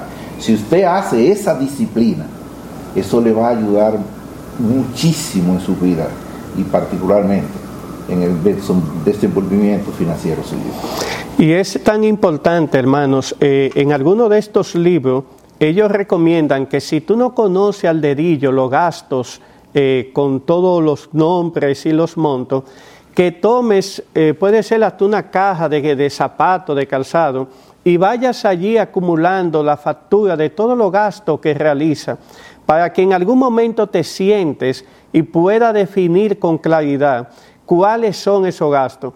Y te vas a dar cuenta de lo que Florentino señaló, que cosas que uno da como por sentado, como ir a un salón, los varones a recortarnos, las hembras a arreglarse el cabello, cuando ves el monto que gastas ahí en esa partida, toma medida y dice, wow, pero es que he gastado demasiado. Porque recuerden, hermanos, que son lugares donde tú llegas, en el caso de las damas, arreglarte el cabello, pero te arreglan las manos, te arreglan los pies, te hacen tal cosa, y cuando vienes a darte cuenta, la factura es de dos mil, tres mil pesos, que tú no la tenías en tu presupuesto. Entonces eso permite a que podamos controlarnos y uno poder poner medida en esas situaciones. También es importante señalar algo que Florentino decía, de que cuando no tenemos tantos recursos, hermanos. Aquí todos nosotros hemos, visto en la noticia cómo personas multimillonarias han terminado en la... Dios le decía a su pueblo, no imiten la costumbre de los pueblos a su alrededor. No la copien, no vengan ustedes a hacerse eco de cosas que ellos están haciendo mal y por eso yo los saco de esos lugares. Así que como creyentes estamos llamados a vivir vida santa, estamos llamados a ser sal y luz del mundo, estamos llamados a tener un testimonio que glorifique el nombre de Dios, estamos llamados a vestirnos, a hablar y a conducirnos y a pagar nuestros compromisos como Dios manda en toda su palabra. Que el Señor use esta oportunidad para el beneficio de cada uno de ustedes.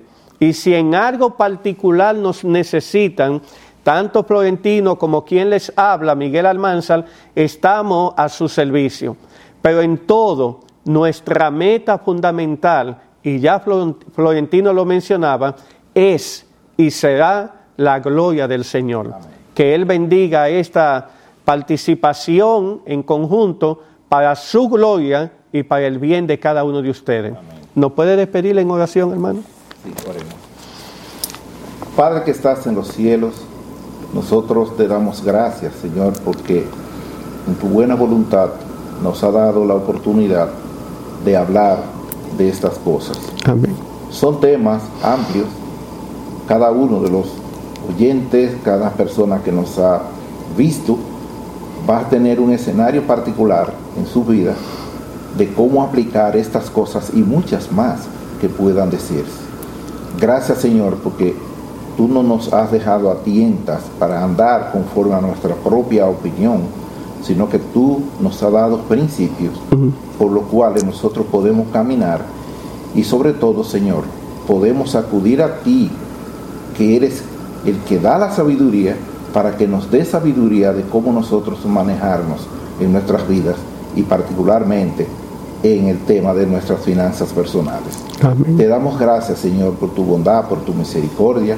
Clamamos, clamamos de verdad por todos nuestros hermanos en la fe y aún amigos que pudieran estar viendo este estudio, de que tú cada día nos dotes de más sabiduría para que en todo tiempo, en todo lugar y particularmente clamo por los creyentes, nosotros podamos decir, en mi vida, en el manejo de mis finanzas, yo busco primeramente la gloria de Dios. Amén. Que a ti, Señor, a ti sea la gloria.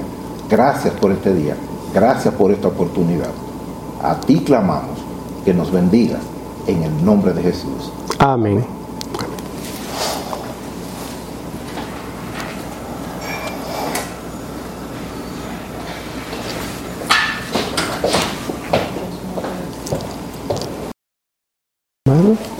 Muy bien.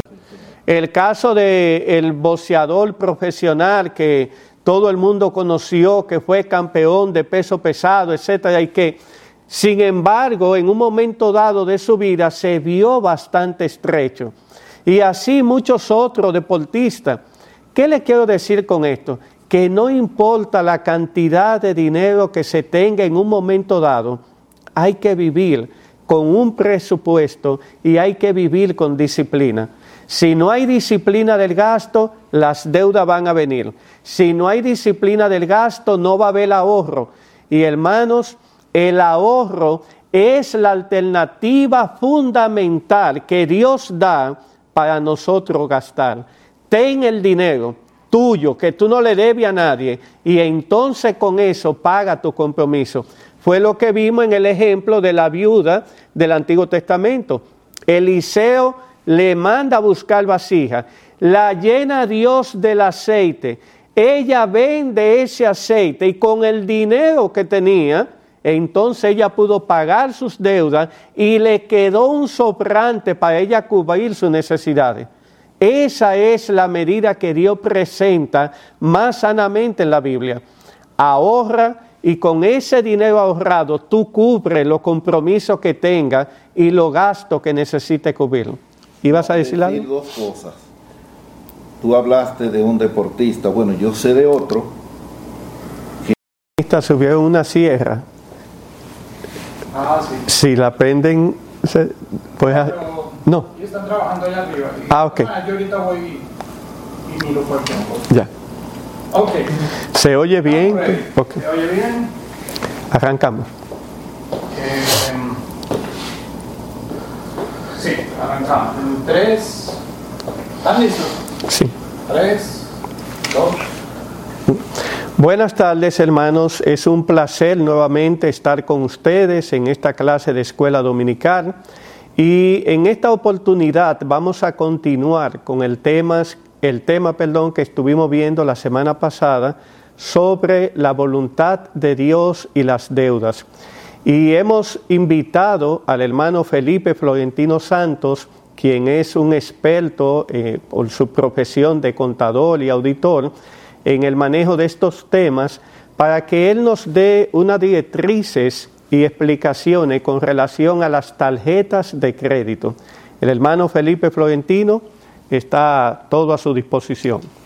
Hola, hola, buenas tardes hermano Almanzar y buenas tardes a los hermanos y personas que pudieran estar viendo este estudio. Es para nosotros realmente un grato placer estar con ustedes. Si me preguntan entonces sobre el tema de las tarjetas de crédito, obviamente es un tema muy amplio y en un tiempo breve no se puede abordar todos los detalles. Pero podemos decir de una manera más o menos abreviada que el tema es un tema, como decía, ampliamente conocido y que su origen se remonta a hace más de un siglo, cuando las compañías, por ejemplo en Estados Unidos, Western Union y la ATT, comenzaron a conceder tarjetas a clientes selectos, lo cual implicaba una especie de línea de crédito, solo que estas tarjetas eran para consumo exclusivo de las entidades que la emitían no tenían un apoyo bancario. Ah, ese uso de tarjetas de crédito ya con apoyo bancario comienza a mitad del siglo pasado, particularmente en el año 1949 se dio una situación con un grupo de amigos que estaban cenando en un restaurante y al que le correspondía pagar, a la hora de hacerlo se dio cuenta, al ir a pagar se dio cuenta que no tenía dinero en la cartera, no andaba ni siquiera con la cartera y tuvo que llamar a la casa para que le llevaran el dinero y ahí mismo dijo que él no pasaría otra vez una vergüenza así. Se pusieron a trabajar, de hecho él trabajaba para una corporación financiera y ahí comenzaron, ese fue el origen de las tarjetas de crédito ah, con apoyo bancario. Esta persona de nombre Frank Manamara y trabajaba para la Hamilton Credit Corporation, ahí comenzó propiamente la tarjeta de crédito ya con apoyo bancario o como intermedio de pago por medio de un banco como las conocemos hoy. Hay que decir que los bancos no son los propietarios de las tarjetas de crédito, sino que tienen contratos con las compañías que sí son propietarias para operar estas tarjetas. Por eso vemos que una misma marca de tarjeta, por así decirlo, los nombres son muy conocidos, la pueden operar diferentes bancos. Y es porque los bancos, eso es lo que tienen, eh, contratos con las compañías propietarias de las tarjetas. Con eso en mente, entonces veamos el uso masivo de las tarjetas de crédito, también conocido como dinero plástico. Y lo que quisiera ver aquí son dos o tres ventajas y dos o tres desventajas con el uso de esta herramienta de pago, las tarjetas de crédito. En cuanto a las desventajas, generalmente tienen un costo de emisión y siempre, siempre tendrán un costo de renovación. Y digo generalmente tienen un costo de emisión porque los bancos a veces en sus políticas para atraer clientes, la emiten sin costo de emisión. Y en ese sentido le dan las tarjetas a la persona y las tarjetas comienzan a consumir, las personas, perdón, comienzan a consumir, pero ya llegado su primer año, ahí sí viene ya un costo de renovación a lo que le están agregando incluso una parte por seguro y otra parte por pérdida de ese plástico, de esa eh, tarjeta. Otra desventaja es, o pudiera ser, que un mal uso de ese importante instrumento de crédito puede llevar al endeudamiento personal de las personas no todo no del todo necesario y las demandas subsecuentes que de seguro vendrían por ello. Otra desventaja que pudiéramos citar es que podrían... Buenas tardes, hermanos. Bien. Tres, dos. Buenas tardes, hermanos. Tenemos la oportunidad esta tarde de seguir continuando, seguir viendo la clase que comenzamos el domingo pasado, la voluntad de Dios y las deudas. Y hoy tenemos el privilegio de compartir el escenario con el hermano Felipe Florentino Santos, un hermano muy querido de muchos años, que nos va a orientar con algunos tips eh, acerca de las tarjetas de crédito. Vamos a tener un momento de oración antes de comenzar para darle la participación al hermano Felipe Florentino. Oremos. Amante Dios y Padre Celestial, gracias por esta oportunidad que tú nos concedes. Permite, Señor, que en todo lo que aquí se diga y hagamos sea para la gloria de tu nombre, para el bien de tu pueblo y la edificación mutua de todos nosotros. Ponemos a Felipe en tus manos y así como nosotros también te rogamos que tú nos dirijas y te lo pedimos en Jesús. Amén. Bien, buenas tardes. Como decías, eh, Almanzar, el tema de las tarjetas de crédito es ampliamente conocido y su origen se remonta realmente a hace más de un siglo, cuando compañías, particularmente en Estados Unidos, les daban esas tarjetas de crédito a clientes selectos, que realmente no eran tarjetas de crédito como las conocemos hoy, sino más bien línea de crédito que ellos le concedían a este tipo de clientes. No tenían apoyo bancario y por lo tanto el cliente tenía que ir a pagar al mismo, mismo establecimiento donde consumía. Entonces, se considera esto, sin embargo, como el origen del el pago por esta herramienta, por este instrumento eh, financiero. Propiamente hablando, ya el uso de las tarjetas de crédito como apoyo bancario comienza a mitad de siglo cuando surge realmente por una necesidad. Y es que un grupo de amigos estaban cenando en un restaurante y al que en Nueva York fue esto, y al que le correspondía pagar, de nombre Frank McNamara, se dio cuenta a la hora de ir a pagar que andaba sin dinero y tuvo que llamar a la casa para que le llevaran dinero para pagar. Y allí mismo dijo que él no volvería a pasar una vergüenza de esa naturaleza. Y comenzaron a trabajar en la creación de ese tipo de instrumento de pago. De hecho, él trabajaba para la Hamilton Credit Corporation y en ese sentido tenía conocimiento o trabajaba en la finanza. Y la verdad que crearon un instrumento de pago como lo conocemos hoy y que es ya de uso masivo a nivel mundial. Y hay que decir que los bancos no son los propietarios de las tarjetas, son compañías de propietarias de estas tarjetas que por cierto pagan muy buen dividendo en las bolsas de valores. Los bancos tienen contratos con esas compañías y por eso vemos que una misma tarjeta, una misma marca de tarjeta o nombre de tarjeta como las conocemos, es emitida por diferentes bancos. Así es que todo el mundo puede tener tarjetas de la misma clase de tarjeta, pero emitida y manejada por bancos diferentes. Así que con eso en mente veamos entonces el uso masivo de las tarjetas de crédito, también llamado dinero, dinero plástico, perdón. Y lo que queremos ver es algunas ventajas y desventajas en la posesión y uso de las tarjetas de crédito.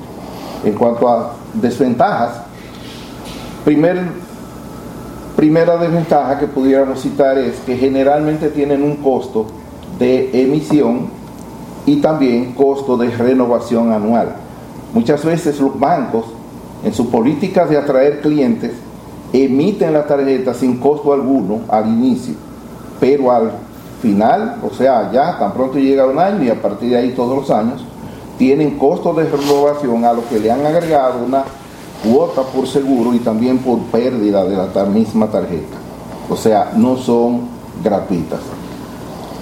Otra desventaja que pudiéramos considerar es que un mal uso de ese importante instrumento de crédito puede llevar al endeudamiento personal no del todo necesario y obviamente demandas, las demandas subsecuentes van a venir, porque después que usted debe, usted tiene que pagar.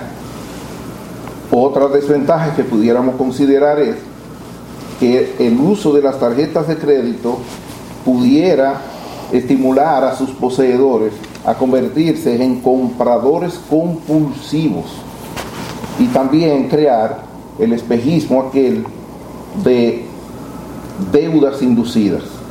Particularmente leí un caso escrito por la misma persona afectada que llegó a tener más de 25 tarjetas de crédito a la vez y cómo esta persona vino a estar bajo la esclavitud de, la, de las compras. Eso fue un caso real. Otra desventaja es que su uso sin tomar en cuenta las fechas de corte podría aproximar obligaciones de pago y afectar presupuestos por deudas un tanto imprevistas. A veces van al banco personas a cuestionar sus cortes y es debido a que no manejan muy bien esas fechas de corte. Por ejemplo, mi tarjeta corta hoy y yo consumo hoy mismo, esa deuda va a venir en ese corte. Que no fuera así si me esperara a mañana, que ya tendría un espacio de tiempo más largo para pagar ese consumo. Una última desventaja que voy a citar en esta parte es que la falta de pago en el tiempo estipulado genera los más altos intereses del mercado financiero y podría dañar el crédito de sus poseedores. En República Dominicana, por ejemplo, actualmente el interés sobre las deudas por tarjetas de crédito es solo superado por la Dirección General de Impuestos Internos. Es decir, las tarjetas de crédito cobran un 60% por deudas y la Dirección General de Impuestos Internos cobra un 67.2%. Van de la mano. Son los instrumentos por, o sea, me refiero a, en el caso de la Dirección de Impuestos, a impuestos no pagados, personas que tienen impuestos en mora. Son las dos partes de deudas más costosas que hay, una financiera y otra fiscal. En cuanto a ventajas, pudiéramos decir una ventaja muy conocida es que dentro de los límites establecidos les pone dinero en la mano, en las manos, oportunamente a personas que ni los tienen ni son sujetos de crédito bancario. Y eso es sumamente importante en un momento de una necesidad imprevista. Por ejemplo, algo que vemos y oímos a personas quejándose en programas de radio y esa cosa. A usted se le ofrece llevar a un familiar o usted mismo a un centro médico y usted no tiene dinero y para aceptarle la persona generalmente le piden que haga un depósito. Bueno, si usted tiene su tarjeta de crédito, con eso usted hace su depósito y ahí hay una justificación. O sea que en ese sentido, esa es una buena ventaja, o es una gran ventaja que tenemos, quienes usamos tarjetas de crédito, y es que nos pone dinero en las manos. Otra ventaja es la seguridad, y es que libera a los usuarios de portar dinero efectivo incluso durante viajes y los riesgos que eso implica, aún en el caso de tener dinero en banco, una persona tendría que ir al banco a buscar dinero para de allí moverse al lugar donde va a consumir. Y eso implica mucho tiempo. Y también, vuelvo a repetir, el tema de la seguridad, de que mientras con más dinero, menos dinero, perdón, efectivo, andemos, es más conveniente. Otra ventaja es el crédito en sí que la tarjeta proporciona, el uso correcto y el pago a tiempo de sus cortes puede ayudar a su portador a ser sujetos de crédito abriéndole puertas en el mercado financiero. Aún cuando usted lo llaman para ofertarle una tarjeta de crédito que ya tiene preaprobada, como todos sabemos, es porque usualmente entran a su historial de, de pago con otros bancos y ven que usted es un buen pagador y quieren brindarle más tarjetas o ofertarles más tarjetas, perdón. Y en el caso de que usted vaya a aplicar en un momento dado, digamos por un crédito para adquirir viviendas o para adquirir vehículos, si usted tiene una buena hoja de pago en su tarjeta de crédito, eso le ayuda. Es decir, que un buen uso de las tarjetas puede abrirle puertas en el mercado financiero. También las facilidades de pago es otra de las ventajas, y es que permite hacer pagos a distancia, reduciendo así los costos y tiempos de tránsito. Sabemos que muchas instituciones ya han hecho lo que llaman oficinas virtuales, donde usted con su tarjeta de pago realiza pagos, digamos, de teléfono, de energía eléctrica, o aún simplemente por teléfono. Usted puede comprar un ticket aéreo, en fin. En ese sentido, se ahorra los viajes de ir a los lugares a comprar. Cuando yo era más joven, que se usaban mucho las guías de teléfono, un anuncio que salía para promocionar su, esa guía de teléfono era que un aló sale más barato que un galón. Y ellos lo que estaban diciendo, oye, con tú tomar tu teléfono, te sale más económico que gastar un galón de gasolina para desplazarte al lugar. En ese sentido, las tarjetas de crédito son muy buenas para hacer pagos a distancia. Y en la parte social, finalmente, en cuanto a las ventajas, además de ser un popular instrumento de pago, podría contribuir con la posición social de su portador. Digamos que estamos en una reunión, como el caso que citamos al inicio, y en República Dominicana, por lo menos, se usa mucho, vamos a hacer un serrucho, es decir, todos vamos a colaborar con algo para pagar esta cena, por ejemplo. Bueno, se recoge el dinerito que cada quien aporta y yo pago con mi tarjeta. Ese asunto eh, da cierta posición social. Unas ventajas más que podríamos resaltar, porque ustedes que nos están mirando pueden tener otras, tanto ventajas como desventajas, es los llamados programas de fidelidad. Los bancos, en sus políticas de atraer clientes, le ofertan millas, eh, estrellas, puntos y esa cosa. Pero ojo, ojo con eso. Porque para usted poder adquirir muchas millas, por ejemplo, tiene que consumir muchos. Y al consumir mucho, mucho, muchos consumos, viene a todo lo que ya hemos hablado atrás. Usted se va a endeudar. Y con eso hay que tener eh, mucho cuidado. Errores a evitar. Bien, si usted usa las tarjetas de crédito, evite tener o más de las necesarias.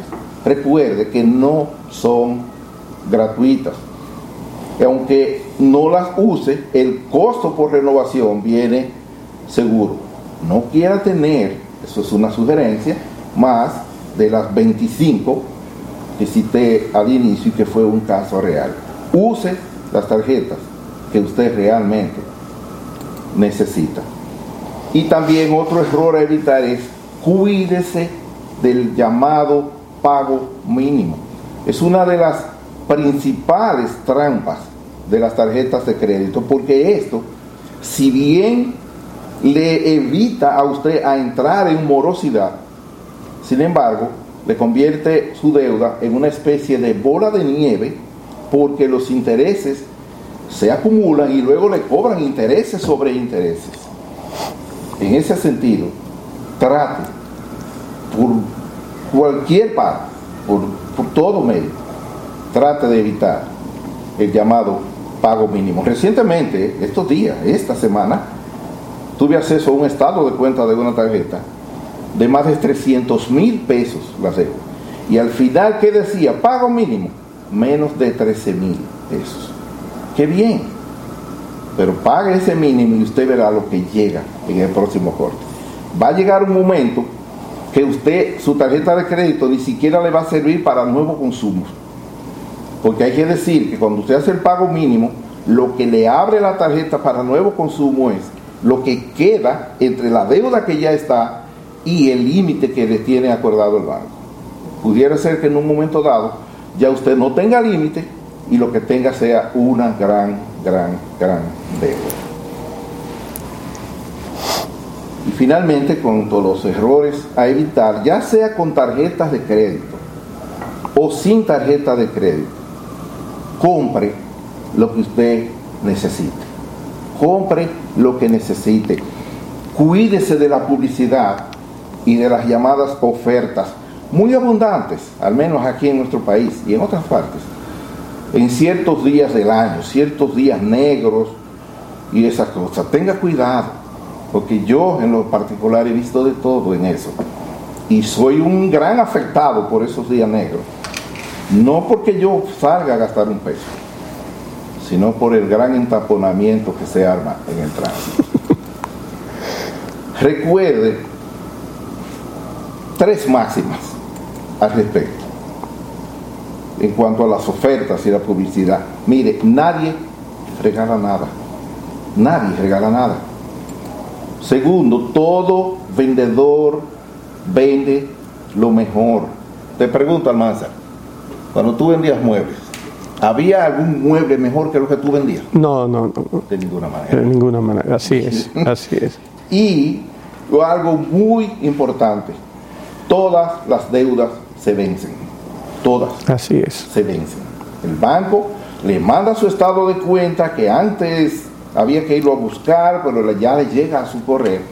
Y él diciéndole, caballero, pase por su banco a pagar. Así que tenga muy, muy en cuenta eso. Una consideración final es que nada malo hay en usar las tarjetas de crédito. En lo personal creo que dichas tarjetas, dichos medios de pago, son el producto financiero más importante que hay en las finanzas personales. Pero si usted decide usarla, dos principios hay que se sugiere tomar en cuenta y lo voy a tomar de la Biblia, de la palabra de Dios y particularmente para creyentes. El primero está en el Evangelio de Lucas, capítulo 14, verso 28, donde Jesús dice, porque ¿quién de vosotros deseando edificar una torre no se sienta primero y calcula el costo? para ver si tiene lo suficiente para terminarla. No sea que cuando haya echado los cimientos y no pueda terminar, todos los que lo vean comiencen a burlarse de él diciendo, este hombre comenzó a edificar y no pudo terminar. Alguien pudiera decir, pero yo no voy a hacer una torre. Bueno, no se trata de las torres que ahora conocemos, edificios modernos. Las torres eran usada mucho en el campo agrícola, que eran, eran muy, más bien los medios de fortuna que existían para los tiempos del Señor. Y el tema de las torres en la Biblia es conocido. En otra parte Jesús dice que de algo de una torre en un lugar llamado Siloé, que le cayó encima a unas personas. Y quizá el término torre en la Biblia más conocido es el que llamo en Génesis 11 acerca de la torre de Babel. Bueno, Jesús lo que está diciendo es, si tú vas a hacer un proyecto, cualquiera que sea, siéntate y analiza, porque tú ni controlas el tiempo, ni controlas las circunstancias. Siéntate y analiza. Eso es lo que el Señor está diciendo. Y el otro principio, también extraído de la palabra del Señor, es el que llamo en el muy conocido pasaje de Pablo a los Corintios, 1 Corintios capítulo 10, verso 31, que dice, entonces, ya sea que comáis, que bebáis o que hagáis cualquier otra cosa, hacedlo todo para la gloria de Dios. No seáis motivo de tropiezo ni a judíos, ni a griegos, ni a la iglesia de Dios. En lo particular, el tema de la gloria de Dios me apasiona. Y Pablo aquí nos está diciendo, vivan para la gloria de Dios. Obviamente, eso implica cómo yo manejo mis finanzas personales y cómo yo manejo, por tanto, mis tarjetas de crédito. quiera nuestro Dios, quiera nuestro buen Dios, librarnos, hablo a creyentes, de alguna vez usar nuestras tarjetas de crédito de tal forma que eso traiga deshonra al buen nombre de su evangelio. Amén. Amén. Sí, como habíamos visto y excelente exposición, Felipe, te felicito por ello y esperamos que sea de bendición para todo el que la ha escuchado. nuestro tema fundamental es la voluntad de Dios y las deudas. Y las tarjetas, como decía Florentino, pudieran ser motivo de creación de deudas si no se manejan adecuadamente, como él señaló. Sin embargo, esta tarde yo quería compartir con ustedes algo que él también mencionó en el Evangelio de Lucas, citando al Señor, y es el tema del presupuesto. El presupuesto es la poderosa alma contra las deudas. Y en la diapositiva que ustedes van a estar viendo, van a ver allí una imagen de un oleaje impetuoso del mar frente a un faro que está allí como inmovible. Y de hecho es inmovible. Pero la idea de esta diapositiva es que veamos que en el mal turbulento de las deudas hay algo que podemos hacer. Hay algo que podemos hacer. Y ese algo se llama armar un presupuesto. La palabra presupuesto viene del latín prae, que significa antes, y suponer, que significa suponer. Entonces, presupuesto es lo que supongo que pasará antes que suceda. Lo que supongo que pasará antes que suceda. Es un plan de acción dirigido a cumplir una meta ya prevista, ya pensada, ya analizada, que se expresa en valores y términos financieros y que debe cumplir en determinado tiempo y bajo ciertas condiciones definidas el objetivo que andamos buscando. Entonces, por eso hemos llamado al presupuesto como la poderosa arma frente a las deudas. Hay que sentarse y calcular, como dice el Señor y, fue citado por el hermano Florentino, eh, Lucas 14, 28, porque ¿quién de vosotros, queriendo edificar una torre, no se sienta primero y calcula el presupuesto antes de hacer la deuda o el compromiso o hacer el gasto? Uno calcular, ¿puedo yo hacerle frente a esto? Y si ya tú has estado, ha caído en una situación de deuda, el presupuesto te va a ayudar a ver dónde tú estás, qué tan sumergido está y cuáles acciones tiene para poder corregir ese tema de la deuda. Así que hermanos, eh, ustedes van a encontrar en todos los libros de finanzas y en todos los libros que hablan de este tema, todos mencionan el presupuesto como la clave para saber dónde estoy, cómo puedo salir de esta deuda y qué debo hacer. Y aquí le tengo en la siguiente diapositiva un modelo de presupuesto. Recuerden, es un modelo. Hay muchas cosas que me faltan aquí. Solamente quería darle las herramientas que ustedes necesitan tener a mano para hacerle un presupuesto. Una hoja de papel, eh, una hoja, valga la redundancia, eh, donde tú anotes cuáles son tus entradas, tus ingresos y cuáles son tus gastos y compromisos. Y la suma y resta de estas partidas es lo que te va a decir en la condición en que está. Y parece algo increíble, eh, aunque yo sé que la palabra significa no creíble en, alguna, en algunos contextos, pero es maravilloso que cuando todo el mundo se sienta y hace un presupuesto, cosas comienzan a surgir. Comienza a ver primero cómo llegué a esta situación en que estoy. Mira la cantidad de gasto y comienza a darse cuenta de gasto superfluo que no debían estar allí, que él no debió realizar. Eso significa que tú debes comenzar a cortar esos gastos. ¿Para qué? para equilibrar tu presupuesto si tú tienes el presupuesto con déficit. ¿Qué es un déficit?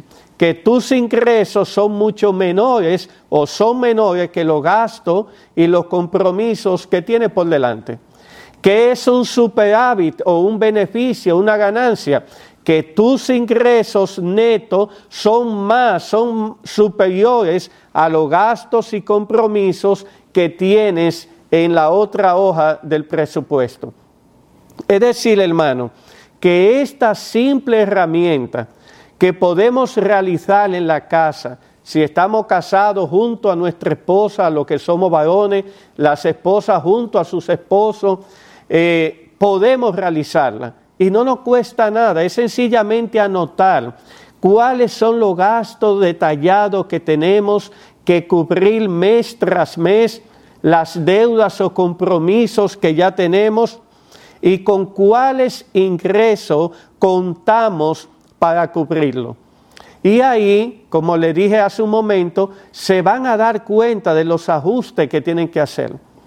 Como decía el hermano Florentino muy sabiamente, el tema es que somos tan bombardeados con la publicidad de las empresas, con las ofertas, y nuestros deseos son tan variados e inmensos que caemos fácilmente si no hay disciplina. Caemos fácilmente. Así que el presupuesto es la herramienta base fundamental para usted poder ver su situación y comenzar a establecer la estrategia de cómo salir de ella si está en déficit o cómo mantenerse correctamente si tiene un superávit. En segundo lugar, vemos también que la Biblia en el texto del Señor nos presenta que debemos calcular para evitar las consecuencias. El hermano Florentino leyó el verso 29 donde el Señor dice, no sea que después que haya puesto el cimiento y no pueda acabarla, todos los que lo vean comiencen a hacer burla de él. Esas consecuencias negativas nadie las quiere tener en su vida. Nadie quiere ser objeto de burla. Y en ese sentido el Señor nos dice, pues entonces calcula el costo. Acuérdense que este pasaje está en un contexto donde el Señor viene hablando del costo de la salvación, el costo de seguirle a Él, el costo de tú identificarte como un hijo de Cristo. Y en ese costo, dice el Señor, calcula bien, calcula bien. Y ese es el tema que Él toma, un tema financiero traído a una parte espiritual. Entonces, hermanos, si queremos vivir con vida libre de deudas, tenemos que tener disciplina. Como decía Florentino, vuelvo y repito, disciplina con el gasto, disciplina con cada uno de los compromisos que voy a realizar. Hermanos, si no caigamos en la trampa, que es una trampa del maligno, de asignarle a Dios la bendición de lo que yo voy a hacer. Ah, me voy a involucrar en esta deuda, pero el Señor es todopoderoso, Él es el dueño del oro y de la plata, Él es el que provee y el Señor bendice a sus hijos y el Señor no va a dejar que un hijo suyo pase vergüenza. Eso se oye muy bonito, pero el Señor es el que está diciendo, calcula, calcula. No hagas una deuda, un compromiso contando que yo soy el que te voy a bendecir. Calcula lo que tienes a mano. La semana pasada veíamos también el caso de la viuda, esposa del profeta en el Antiguo Testamento. Cómo este profeta hizo una serie de deudas. Hermano, oigan bien, era un profeta y un profeta de Dios y se endeudó y dejó a la esposa viuda y con las deudas. En su plan, él no tomó en cuenta aparentemente que le iba a llegar el día de la muerte. Florentino decía, va a llegar la fecha de pago, van a venir imprevisto, ¿estás preparado para ello? Y lo que el Señor lo está diciendo es eso, te vas a involucrar en una deuda, tú la puedes pagar. Tú la puedes pagar realmente, el presupuesto suma, resta, y tú vas a ver si tienes esa capacidad. Si no la tienes, por favor, no lo hagas. No del pueblo de Dios. Y eso es lo que justamente en estas clases estamos tratando de evitar. Debemos hacer los gastos que en nuestro presupuesto tenemos capacidad para cubrir. No más, no más. Sí menos, pero no más. Es interesante que en este libro que mencionamos la semana pasada, Libre de Deuda de Larry Burkett, él tiene cientos de páginas hablando sobre la deuda con muchísimos casos de esposos y esposas, de familia, de personas solteras, cómo se involucraron en las deudas y todos los sacrificios que hay que hacer para salir de ellas. Asimismo, ustedes tienen el libro Su dinero cuenta de Howard Dayton, que lo tenemos aquí, de, donde él también nos señala cómo la Biblia, Dios es enfático que seamos libres de deudas y nos habla de cómo utilizar el presupuesto. Eh, este libro que de un pastor nuestro, el pastor Héctor Salcedo de la IBI, las finanzas bíblicas, también van a ver allí cómo él le aconseja a sus lectores que huyan de la deuda.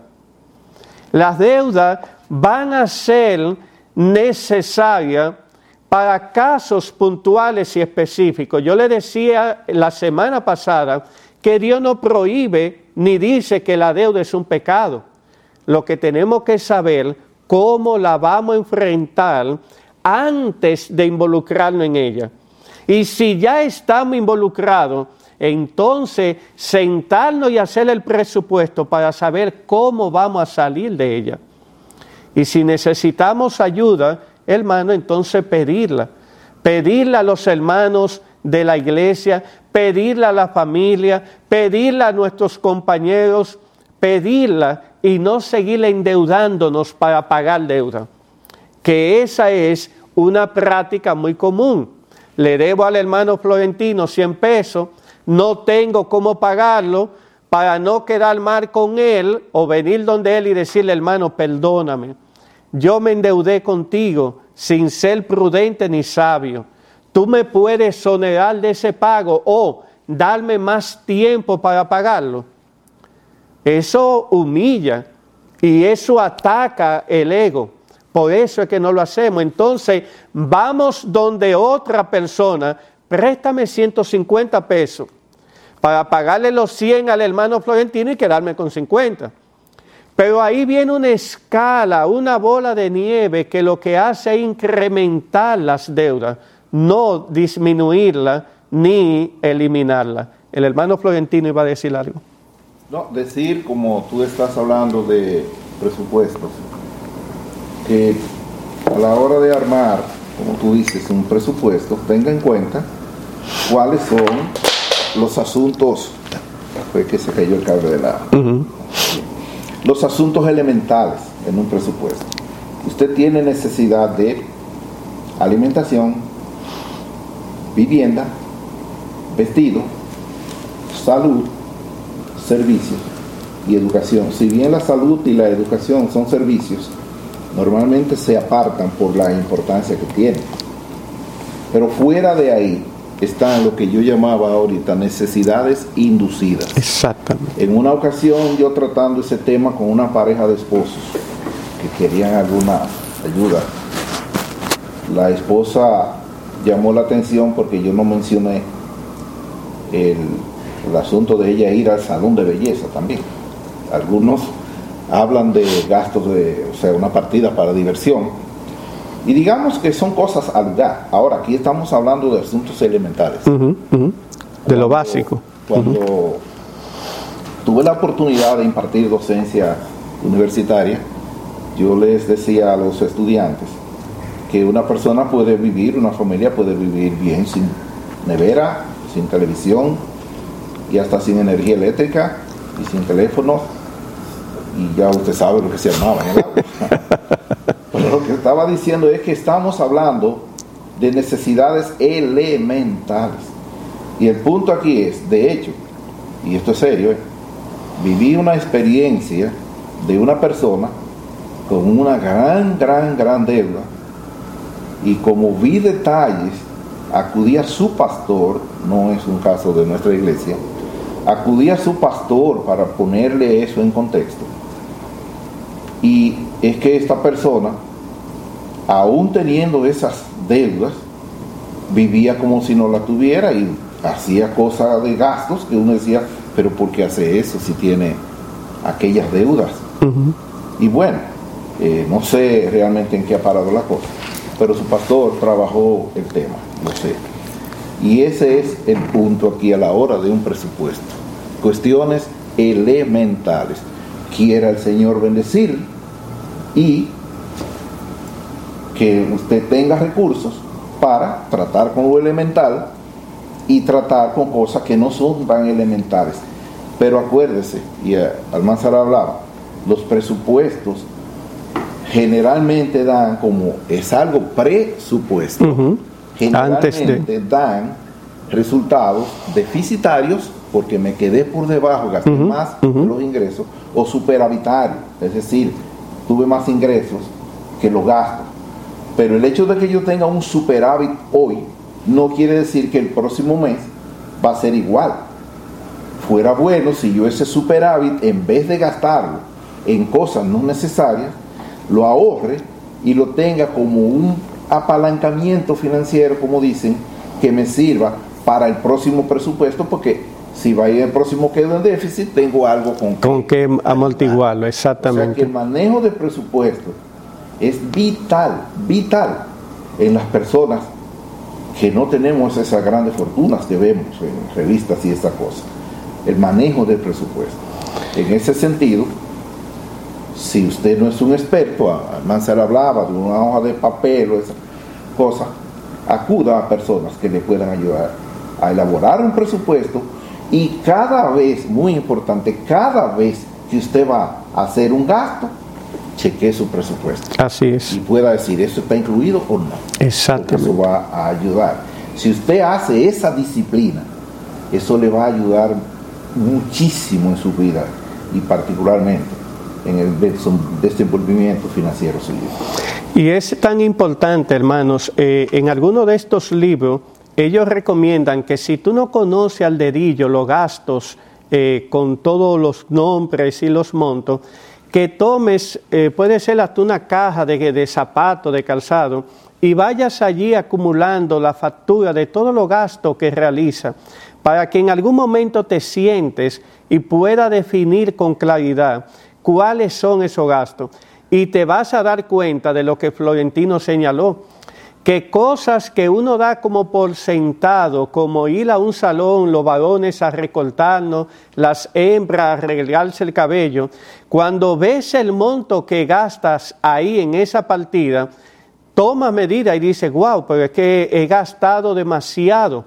Porque recuerden, hermanos, que son lugares donde tú llegas, en el caso de las damas, arreglarte el cabello, pero te arreglan las manos, te arreglan los pies, te hacen tal cosa, y cuando vienes a darte cuenta, la factura es de dos mil, tres mil pesos, que tú no la tenías en tu presupuesto.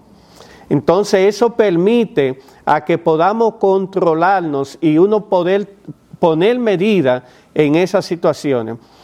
También es importante señalar algo que Florentino decía, de que cuando no tenemos tantos recursos, hermanos. Aquí todos nosotros hemos, visto en la noticia cómo personas multimillonarias han terminado en la bancarrota. El caso del el boxeador profesional que todo el mundo conoció, que fue campeón de peso pesado, etcétera, y que, sin embargo, en un momento dado de su vida se vio bastante estrecho. Y así muchos otros deportistas ¿Qué le quiero decir con esto? Que no importa la cantidad de dinero que se tenga en un momento dado, hay que vivir con un presupuesto y hay que vivir con disciplina.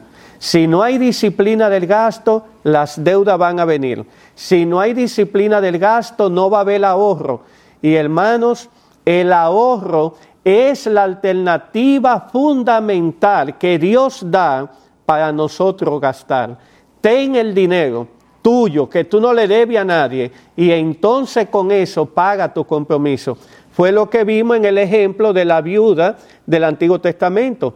Eliseo le manda a buscar vasija, la llena Dios del aceite, ella vende ese aceite y con el dinero que tenía, entonces ella pudo pagar sus deudas y le quedó un sobrante para ella cubrir sus necesidades.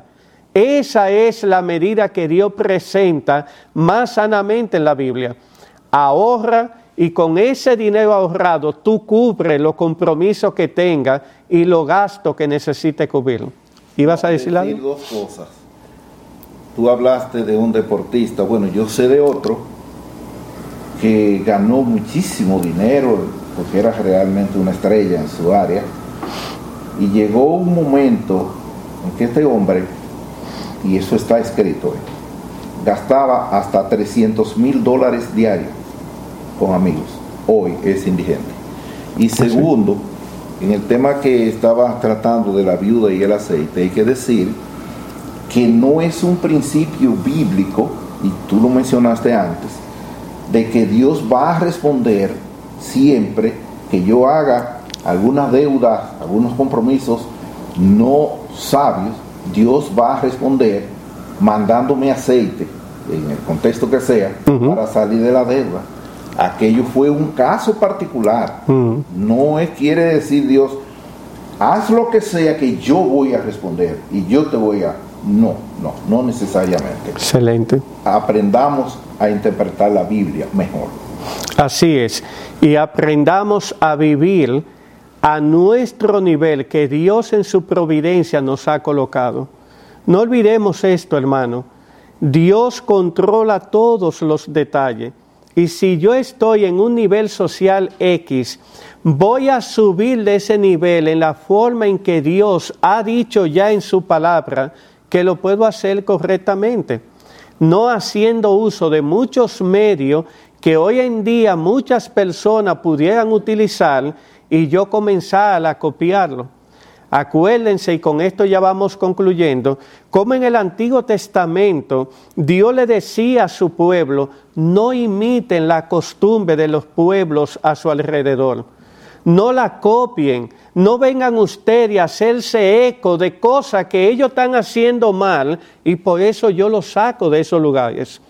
Así que como creyentes estamos llamados a vivir vida santa, estamos llamados a ser sal y luz del mundo, estamos llamados a tener un testimonio que glorifique el nombre de Dios, estamos llamados a vestirnos, a hablar y a conducirnos y a pagar nuestros compromisos como Dios manda en toda su palabra. Que el Señor use esta oportunidad para el beneficio de cada uno de ustedes. Y si en algo particular nos necesitan, tanto Florentino como quien les habla, Miguel Almanzar, estamos a su servicio. Pero en todo, nuestra meta fundamental, y ya Florentino lo mencionaba, es y será la gloria del Señor. Que Él bendiga esta participación en conjunto para su gloria y para el bien de cada uno de ustedes. ¿Nos puede despedir en oración, hermano? Sí, oremos. Padre que estás en los cielos, nosotros te damos gracias, Señor, porque en tu buena voluntad nos ha dado la oportunidad de hablar de estas cosas. Amén. Son temas amplios, cada uno de los oyentes, cada persona que nos ha visto, va a tener un escenario particular en su vida de cómo aplicar estas cosas y muchas más que puedan decirse. Gracias Señor porque tú no nos has dejado a tientas para andar conforme a nuestra propia opinión, sino que tú nos has dado principios por los cuales nosotros podemos caminar y sobre todo Señor, podemos acudir a ti, que eres el que da la sabiduría, para que nos dé sabiduría de cómo nosotros manejarnos en nuestras vidas y particularmente en el tema de nuestras finanzas personales. Amén. Te damos gracias, Señor, por tu bondad, por tu misericordia. Clamamos, clamamos de verdad por todos nuestros hermanos en la fe y aún amigos que pudieran estar viendo este estudio, de que tú cada día nos dotes de más sabiduría para que en todo tiempo, en todo lugar y particularmente clamo por los creyentes, nosotros podamos decir, en mi vida, en el manejo de mis finanzas, yo busco primeramente la gloria de Dios. Amén. Que a ti, Señor, a ti sea la gloria. Gracias por este día. Gracias por esta oportunidad. A ti clamamos que nos bendigas en el nombre de Jesús. Amén.